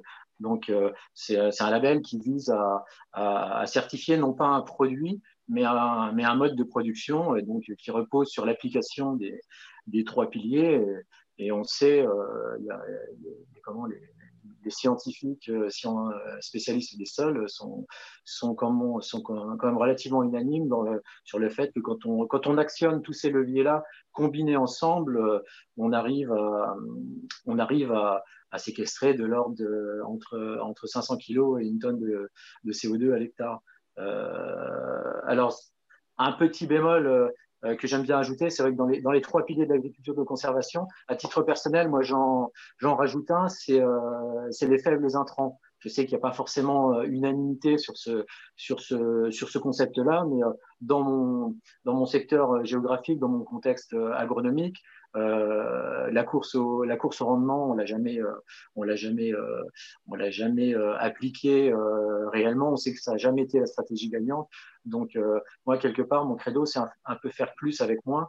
Et donc, ça, ça, correspond exactement à ça, donc limiter, limiter au, au, maximum les intrants. Donc, c'est aussi, une, aussi une résultante quelque part de la réflexion euh, de, travail en tant qu'agriculteur, de dire qu'à partir d'un moment donné, de toute façon, quoi qu'il en soit, économiquement, c'est intéressant de mettre moins d'intrants, mais aussi techniquement, euh, on, va essayer de faire l'optimum plutôt que le maximum. Quoi. Et c'est vrai qu'il y a, il y a certains secteurs où, euh, une époque où on faisait euh, cette, course au rendement, ça se fait encore peut-être chez, certains, certainement de moins en moins, mais je pense que ça fait partie aussi de l'évolution de, nos modes de production, de dire bah, plus on réduit, mieux on se portera dans tous les sens du terme. Exactement. J'ai pas une aversion totale à la chimie, mais euh, euh, euh quelque part, euh, c'est pas le côté le plus sympa. Euh, moi, ce que j'aime bien, c'est faire pousser des plantes, observer, euh, que ça aille bien, quoi. Hein, et je crois qu'il y, y, a quand même assez peu d'agriculteurs conventionnels, même dans des régions à haut potentiel et tout, qui qui se qui se satisfont d'utiliser des d'être en lutte contre des insectes ou des maladies. Et à chaque fois qu'on peut adopter des, des techniques pour esquiver ça d'une manière plus, plus compatible avec l'environnement, avec moins d'impact, je pense que qu'on est les premiers intéressés, les premiers confrontés à ça aussi. Hein.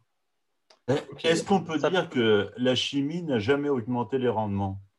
Euh, les engrais ou les pesticides de synthèse n'ont jamais augmenté les rendements. Ce n'est pas de l'OPO qu'on met dans les plantes pour qu'ils crachent plus. Ils font juste compenser et ils, ont, ils alimentent en fait les plantes par rapport à un potentiel et par rapport à une génétique donnée. Euh, la preuve, si on met deux fois plus d'engrais sur une culture qu'elle a besoin, elle ne fera pas plus de rendement. Par contre, on risque évidemment de polluer. Euh, cette notion d'agriculture intensive où on dit euh, qu'en mettant de la chimie, on, dope les plantes pour qu'elles produisent plus, c'est complètement faux. En fait, euh, on, apporte aux plantes des quantités euh, d'aliments qu'ils ont besoin pour faire le rendement. Mais on ne peut pas aller au-delà du potentiel génétique de la plante. Donc, euh, quand on n'apporte pas ces éléments-là, eh bien, on, on, limite le potentiel. Alors, sur des potentiels limités, évidemment, ça ne sert à rien d'en mettre autant que sur un potentiel euh, plus important. C'est comme une équipe de, cyclistes à un moment donné, si vous ne leur donnez pas à boire ou à manger suffisamment pour avancer avec leur vélo, même s'ils ont des super vélos et des super capacités, ils n'y arriveront jamais. quelque part, c'est bon, on a, on a. que les euh, cyclistes, ils ont le dopage. Là, tu un mauvais exemple. ah, c'était le mauvais exemple. Alors, pardon des footballeurs, je ne sais pas. Mais bon, quelque part, il, faut reconnaître, et heureusement euh, qu'on a fait, euh, j'allais dire, de. Euh, comment, on appelle ça Ça y est, je n'arrive pas à retrouver le terme. Mais, on a cherché forcément à obtenir le maximum avec le minimum de plantes, le maximum avec le minimum d'animaux. j'allais dire, ces choix qui ont été faits durant des siècles depuis les débuts de l'agriculture euh, ont fait qu'on a, euh, caractérisé aussi des plantes qui avaient le plus de potentiel parce que c'était intéressant, sans forcément même enfin, sans parler de génétique, hein, euh, on a forcément caractérisé ça de, de cette façon pour obtenir le meilleur résultat et le meilleur rendement. Donc forcément, on a fait évoluer les choses et comme tu le dis, à un moment donné, il faut arriver à nourrir les plantes pour qu'elles puissent donner aussi le potentiel qu'elles j'allais dire qu'on leur accorde, mais et on a, on a peut-être passé à une époque euh, des, des, seuils qu'on a réduits ensuite ou tout au moins optimisés parce qu'on a mieux su aussi comment ça fonctionnait et découvert aussi pas mal de choses. Quoi, parce que euh, comme en médecine ou comme dans l'usage de médicaments, alors je ne sais plus qui est-ce qui prenait cet exemple-là, euh, par rapport au début de la, pilule contraceptive, les doses d'hormones qui sont à l'intérieur ont été divisées par 300, euh, si je ne me trompe pas. Et, en agriculture, on a fait un peu les mêmes process en disant au début, on a peut-être mis un peu beaucoup, et puis après, on a réduit jusqu'à voir là, on en est vraiment trop. Quoi. Enfin, là, on est vraiment au top et on est à l'optimum. quoi. Pour les choix variétaux, Thierry, en, bio, euh, la différence, ça va être qu'on ne va pas regarder forcément la variété qui aura le plus de potentiel, mais on va regarder la variété qui a une résistance à une maladie, à un ravageur, qui, voilà, qui, qui se développe plus vite. Qui, voilà. On va regarder d'autres aspects. Oui, c'est un tout. Hein. Euh, une variété, ce n'est pas forcément que le, potentiel de rendement. Il y a, il y a aussi euh, sa capacité à faire des protéines, sa capacité à à, faire euh, être résistante par rapport à des insectes ou des choses comme ça. Hein. et ce qui est très très important ouais, dans le choix variétal en bio. par exemple, moi je, je, prends toujours des variétés en, conventionnel euh, qui, qui, sont euh, tolérantes aux cécidomies.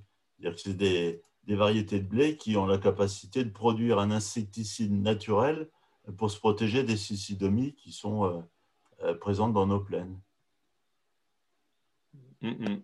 Bon, je, je, profite aussi, alors peut-être que Gilles en aura d'autres, mais je regarde un petit peu le, le chat et de temps en temps, il y, alors, il y en a qui met stop au dopage, euh, Thierry. Alors, je, je, ferai remarquer quand même que l'agriculture répond aux attentes euh, des consommateurs et à un moment donné, moi, ce que je dis toujours, hein, c'est que demain, si tout le monde décide d'acheter bio, euh, les agriculteurs français ne produiront plus que des produits bio. Quoi qu'il arrive, on ne fait que répondre à une demande. Et à un moment donné, de temps en temps, de vouloir pousser une dictature à dire il faut faire euh, tel type ou tel type de production, euh, c'est pas bien parce qu'on ne peut produire. Enfin, on ne on va pas produire longtemps des choses qu'on ne vend pas. Donc, euh, si, demain tous les Français ou tout, euh, j'allais dire, le monde s'intéresse à l'agriculture biologique et veut manger bio, euh, ben, on passera à la bio. Par contre, ça va commencer à être compliqué, que ce soit en main-d'œuvre, en organisation, en disponibilité et, en termes de prix, ça, risque d'être très compliqué pour beaucoup de monde. Mais bon, voilà, c'est un peu une réponse que je voulais faire à cette, cette remarque-là. Euh, bah, Gilles, on va peut-être encore prendre une ou deux questions avant d'arrêter. Avant il y avait une question qui était euh, au tout début que j'avais notée. Euh, est-ce qu'un bon critère, ce ne serait pas aussi de mesurer la masse microbienne du sol pour voir euh, quelle est vraiment euh, l'agriculture la plus vertueuse? Ah, Est-ce qu'il y a quelqu'un qui veut essayer de répondre à ça? Bah, Je trouve que la, masse microbienne, moi, ça me gêne un peu parce que je sais, par exemple, euh, l'agriculture de conservation est quand même réputée pour, pour fonder un peu son système sur, sur un auxiliaire qui n'est qui est pas forcément les microbes, mais le, le ver de terre. Je sais que le, les vers de terre, c'est l'animal le plus euh, le plus euh, représenté sur la planète. Le, poids en, termes de masse euh, d'être vivant, c'est le ver de terre. C'est vrai que euh, pour le coup, c'est un, peu le symbole de, l'agriculture de conservation. Et, là, euh, je prends, très peu de risques à, lancer le pari de, venir faire un diagnostic entre les différents systèmes, y compris sur mon exploitation, et de, voir le système qui, qui génère le plus de masse de, de vers de terre à l'hectare. Des fois, c'est c'est quand même assez euh, c'est étonnant. Étonnant euh, euh, dès, lors qu'on arrête de déranger mécaniquement le sol et qu'on le, le nourrit et, qu'on et qu'on évite de mettre des produits phyto non nécessaires, le, le, le ver de terre devient vraiment très très abondant. Ça, je peux en témoigner parce que moi, sur les parcelles où je suis en semi-direct depuis plus de 5 ans, enfin en agriculture de conservation, je commence à avoir euh, vraiment des. C'est couvert de terricules de vers de terre et c'est vraiment très très agréable. Et ça change aussi euh, complètement la réaction des sols depuis quelques années euh, grâce à ça. Quoi. Et, on parle d'agriculture, enfin de, de, biodiversité fonctionnelle. Euh, faut voir aussi, le, euh, enfin c'est satisfaisant de voir euh, de vers de terre les sols, mais il faut voir aussi que ça a un impact euh, en termes de percolation. Nous, on est dans des sols qui sont un peu argileux, tout ça. Le, je sais plus ce que c'est que d'avoir des mouillères, d'avoir de l'hydromorphie. Et, et, quand il y a vraiment des très très gros excès d'eau, ce qui sort de la parcelle, c'est de l'eau claire et c'est pas de l'eau.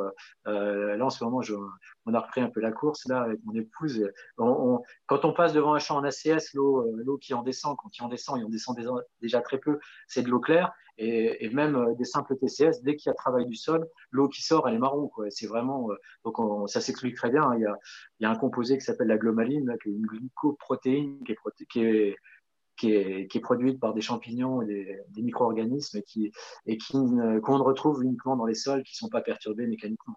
Bon, on a parti. Ok, ok. Bah, merci pour cette, euh, euh, cette, précision. Alors, je, je, continue à lire parce qu'il y a des choses de temps en temps qui me, qui me, qui me font, qui me touchent. Euh, j'ai Dominique, par exemple, qui dit Thierry, ce ne sont pas les consommateurs qui décident. Lorsque je disais que à partir du moment où on voulait changer de pratique, il fallait aussi que les consommateurs soient d'accord.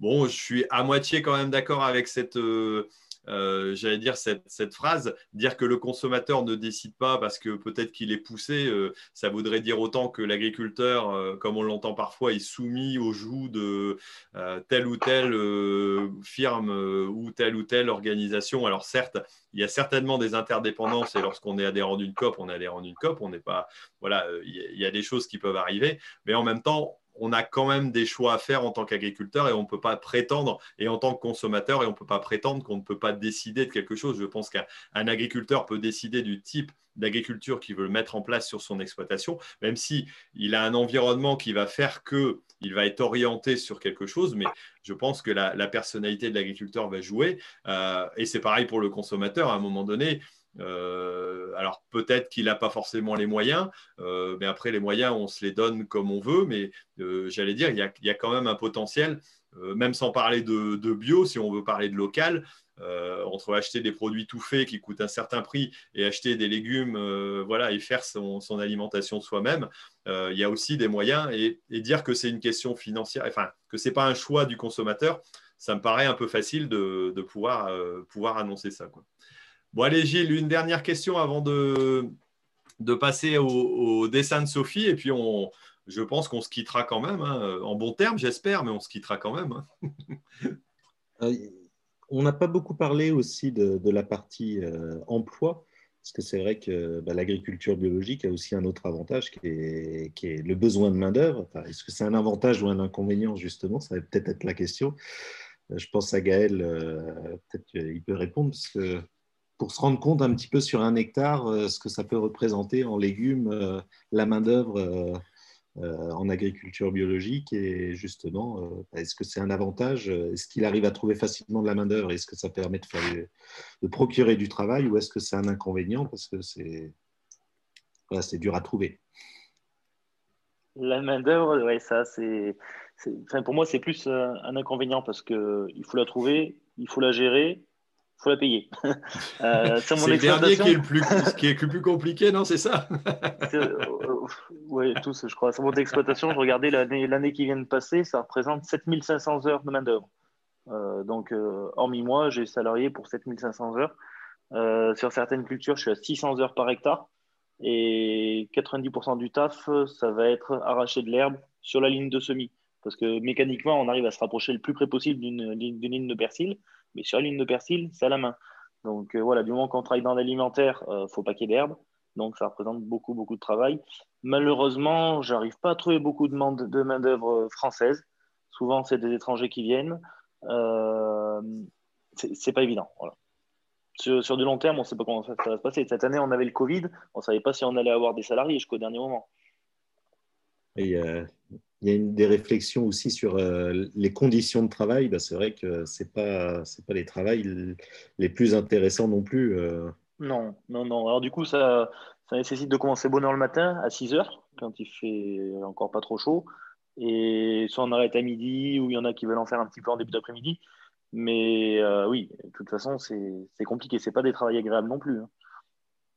Est-ce que l'avenir du bio passe par la robotisation? Ça, c'est inéluctable. Après, euh, je, sais pas. Je suis, je suis d'accord avec Gaël, mais bon, euh, quand il parle de 600 heures, alors je sais pas si c'est dans ton persil, mais nous, dans l'oignon, on, a on a les mêmes problématiques. Hein. De toute façon, tu, j'allais dire, on s'est déjà comparé un petit peu nos, nos temps de main-d'œuvre et c'est vrai que ça s'élève comme ça. Alors, quand on dit que c'est pas agréable, euh, ça dépend des conditions. On a des, des, matériels qui permettent quand même de faire avancer. Nous, on travaille dans des, des lits de désherbage c'est quand même pas, euh, j'allais dire, c'est pas non plus euh, aussi compliqué que lorsqu'on est accroupi à désherber, hein, euh, parce que oui, ça, ça, on le fait de temps en temps, mais on trouve, et ça, ça par contre, c'est une difficulté aussi. nous, on a la chance dans le nord de la France d'avoir, on a la chance ou pas la chance, j'en sais rien, mais on est dans le bassin minier, on a beaucoup de population, on a des gens aussi qui sont en recherche d'emploi et des étudiants à cette époque-là, par exemple, qui cherchent du travail. Donc, ça permet de donner du travail aussi à, des gens qui ont envie de, qui ont envie d'avancer, envie de bosser. En général, l'ambiance est bonne. Donc, euh, je dirais oui, c'est. J'allais dire, quand on n'a pas l'habitude de descendre de son tracteur, je vais être un peu péjoratif, mais comme je l'étais à une époque, euh, bah, c'est un petit peu difficile de, se baisser pour ramasser. Et puis après, quand on en a pris l'habitude, ben, c'est tout. C'est comme tout. Hein. C'est pas euh, c'est pas non plus le bagne, euh, voilà. Mais, mais la, contrainte, et je suis d'accord là-dessus avec, euh, avec Gaël, c'est parfois de trouver de la manœuvre, alors de la gérer certes, hein, parce que c'est pas évident, puis de la payer après c'est encore autre chose, mais aussi de trouver la main-d'œuvre que, que l'on cherche. Et certains secteurs seraient condamnés. Et, quand on parle d'évolution de la bio, si demain comme certains disaient, bah, il faut arrêter la chimie, euh, on a euh, certaines structures qui nous annoncent ça, euh, bah, ça veut dire qu'il faudrait multiplier par 10 au minimum le nombre d'agriculteurs ou de personnes qui travaillent. Et techniquement ou humainement, c'est impossible à trouver. Quoi. Donc à un moment donné, ça, devient, ça devient quand même assez compliqué. Quoi. C'est vrai qu'avec l'évolution du matériel... La, durabilité du, du bio. Voilà. Euh, avec l'évolution du matériel, il y, a, des cultures qui peuvent se permettre de se faire en 100% mécanique, en désherbage mécanique, mais euh, on n'y échappe pas. pour, dans mes cultures, c'est pas possible. Et peut-être qu'un jour, euh, on aura des robots magiques, mais j'y crois pas. Bah, des robots qui vont aller entre les persils ou les, oignons, ça va être. va falloir que ça progresse pas mal, hein, parce qu'il y a encore du taf. Hein. c'est clair. C'est sûr. Euh, après, une remarque, euh, je vois qui dit euh, Désolé les gars, on ne va pas bosser plus dur que nos arrière-grands-parents. L'agriculture biologique n'est pas non plus un retour au passé. Et, je sais qu'une certaine génération, moi, mon père était comme ça, il n'aurait jamais voulu faire de la bio parce que ça lui aurait donné l'impression de repasser à, son, à, refaire une agriculture du passé. Mais l'agriculture biologique a beaucoup évolué. Certes, il reste des travaux manuels, mais il y a aussi quand même beaucoup d'évolution dans les matériels, dans les technologies, dans les variétés.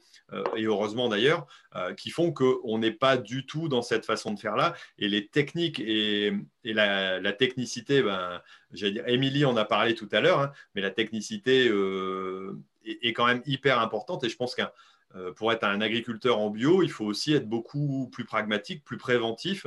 Euh, aimer peut-être un peu le goût du risque, mais en tout cas, euh, c'est beaucoup, c'est très technique et c'est pas non plus un retour en arrière. Quoi. Là, je suis pas d'accord avec cette, cette remarque-là. Je sais pas ce que tu en penses, Gaël. Non, au contraire, oui, comme fin. Je suis d'accord dans le sens où c'est une agriculture technique et loin du retour en arrière, parce qu'aujourd'hui, euh, on travaille avec des binômes guidés par caméra, on travaille avec euh, du GPS RTK avec une précision de 2 cm et demi. Euh, on n'est pas du tout dans le retour en arrière. Ok, bon. avant de laisser un petit mot de peut-être de conclusion, ou Gilles, il reste encore une question intéressante ou quelque chose qui a été marquant dans les, dans les commentaires? Bah, y a, Là, on parle beaucoup de mécanisation aussi là sur la fin. Et c'est vrai que bah, moi, je pense que c'est aussi ce qui va permettre de,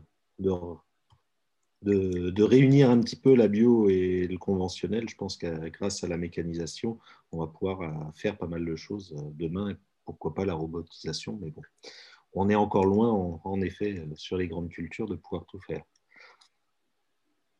Ok.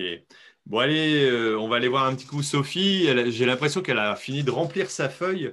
Euh, je pense qu'il y avait matière à, écrire et puis à dessiner pas mal de choses, non? Oui, il y avait matière, comme tu dis, euh, Thierry.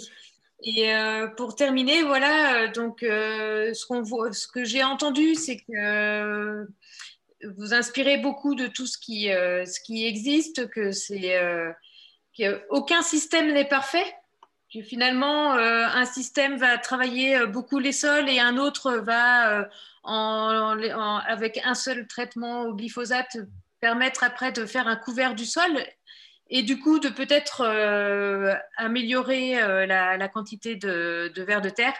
Et puis, et puis mais qu'il y a toujours des solutions finalement avec les différentes connaissances, entre autres avec les abeilles qui, euh, étant donné qu'on sait qu'elles travaillent euh, à 8-10 degrés extérieurs et qu'elles et qu'elles dorment la nuit, eh bien voilà, on peut faire des, enfin, les agriculteurs peuvent faire des choses dans leur champ euh, la nuit, même si j'imagine que c'est pas évident au niveau de la population de peut-être comprendre que l'intervention la nuit, c'est pas pour se cacher, mais c'est pour mmh.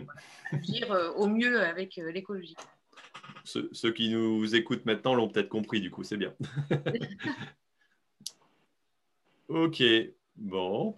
Eh ben, très bien, ça fait, ça fait des petites choses. Alors, ben, on va, je vais laisser la parole peut-être à, un petit peu tout le monde pour dire un, petit mot de la fin et puis essayer de répondre à la question. Alors, euh, bio conventionnel, c'est quoi le plus écolo? Alors, Émilie, euh, qu'est-ce, que, qu'est-ce que tu en penses d'après toi? Bah, Moi, d'après moi, c'est que je vais prendre un cheval. pour travailler dans les vignes maintenant. Ça va faire vachement plaisir à Benjamin, ça, tiens. Donc, plus de mécanisation que de la bio et un cheval, c'est ça? Voilà, c'est ça, c'est ça.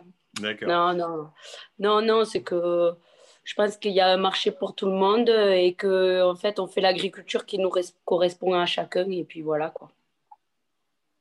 Ok. Alors, euh, qui est-ce qui veut prendre la parole? Rémi?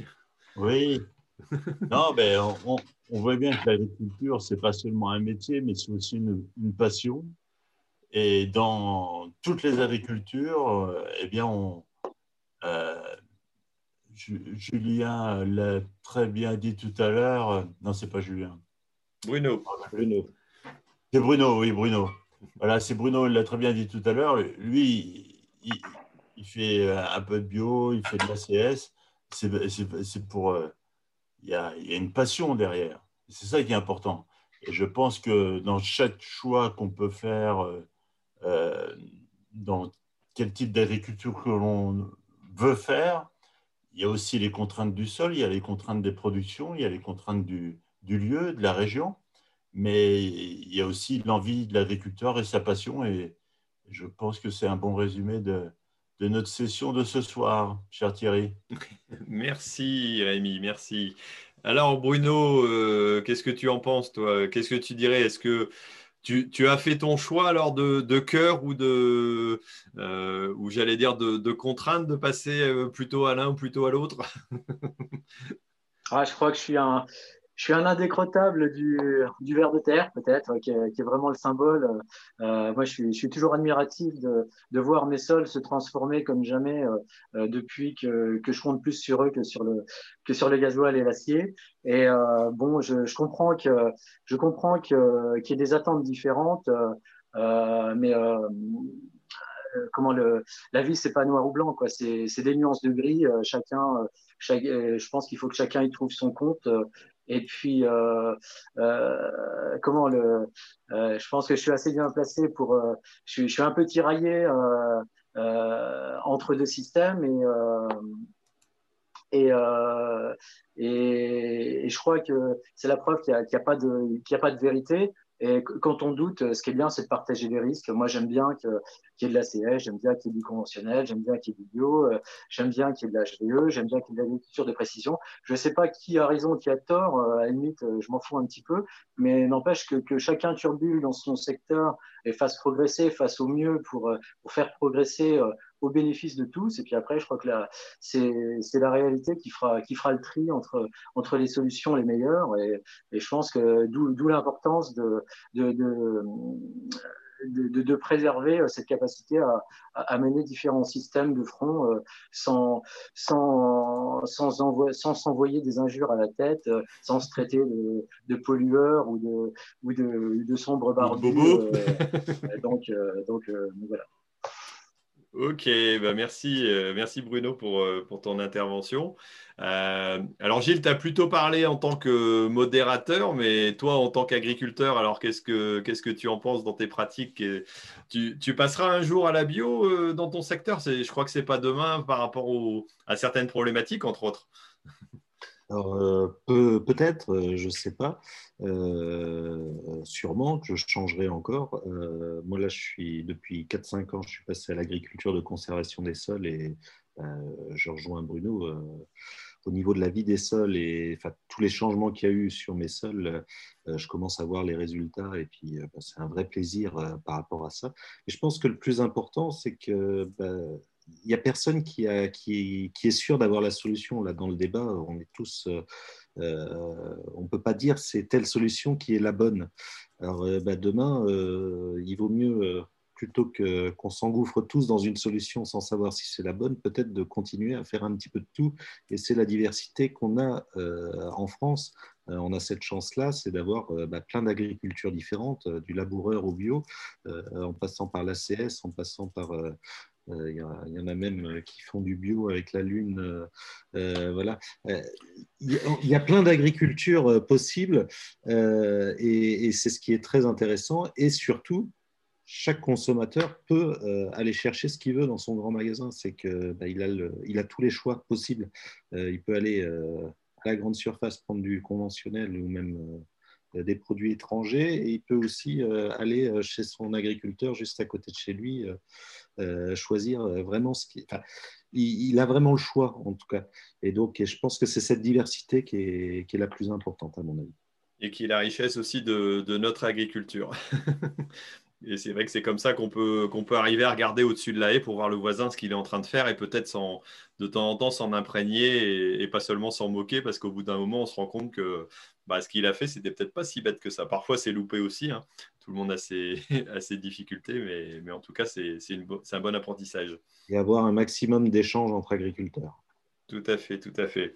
Et bien là, on en a eu euh, quand même un bon, vu qu'on a 1h42 d'émission. Ça y est, on a encore euh, pété les chronos euh, au niveau enregistrement. Alors, bah, merci d'avoir suivi l'émission. Alors, je dirais que dans 15 jours, on va aborder un autre sujet qui va sûrement intéresser pas mal de monde aussi, que j'avais déjà plus ou moins abordé mais qui sera l'installation en agriculture. Donc euh, voilà, auprès des jeunes, peut-être les, perspectives d'avenir qu'on pourra, euh, pourra, y trouver. Et, lorsque tu me disais, Gilles, tiens, je me suis rappelé un peu une, anecdote que m'avait racontée Émilie, mais raconte-moi un petit peu dans ton secteur comment certains sont en train de, vendanger les vignes de temps en temps. Euh, dis-moi un peu, tu m'avais raconté une belle anecdote quand j'étais passé chez toi. On a perdu Émilie, non? Pardon Thierry, ça passait pas bien, j'ai pas bien compris ce que tu m'as dit. tu, m'avais raconté en rigolant que quand on parlait d'agriculture euh, un peu ésotérique, que, certains dans, les vignes avaient des drôles de façons de vendanger. Euh, ah oui, oui, effectivement, il y en a qui, se, qui vendagent tout nu dans les vignes. Alors, je ne sais pas dans quel pays c'est. Moi, je n'ai pas eu la chance de voir ça. Euh, ils étaient tous habillés et ils vendangeaient à la machine. Mais en tout cas, euh, voilà, apparemment, il y a quand même des, façons de faire qui sont un peu particulières. On ne sait pas pourquoi exactement ils font ça si. Bah, euh, non, c'est parce qu'ils n'ont pas envie de s'habiller. D'accord. non, non, c'est. Donc, Gaël, à partir du moment où toi tu récoltes les tomates nues, c'est pour les faire rougir, c'est ça? Oui, étant donné que j'ai pas le droit de mettre un mûrisseur, ouais, je leur montre mes fesses. bon, sur ces belles paroles, on va se, on va se quitter et puis. Euh, une belle conclusion, Thierry. Bravo. Ça fait mieux. il faut garder un petit peu le sourire quand même parce que sinon, ce serait pas, pas amusant. Hein. On a un métier qui est pas toujours évident, donc. Euh, je pense que c'est important de le faire. Bon, bah écoutez, on va se lâcher donc sur, euh, sur YouTube. Nous, on va rester deux minutes en discussion pour, euh, pour débriefer rapidement. Merci d'avoir suivi. Donc, euh, d'ici 15 jours, on va parler de l'installation. Et puis, bah, merci de nous suivre. Et puis, eh ben, surtout, ne l'oubliez pas, hein, l'agriculture mérite d'expliquer. expliquer. Allez, ciao, salut. Merci d'avoir suivi RDV Agri, le rendez-vous des agriculteurs et des passionnés d'agriculture. Et rendez-vous dans deux semaines pour une nouvelle émission. Et d'ici là, ne l'oubliez pas, l'agriculture mérite d'être expliquée.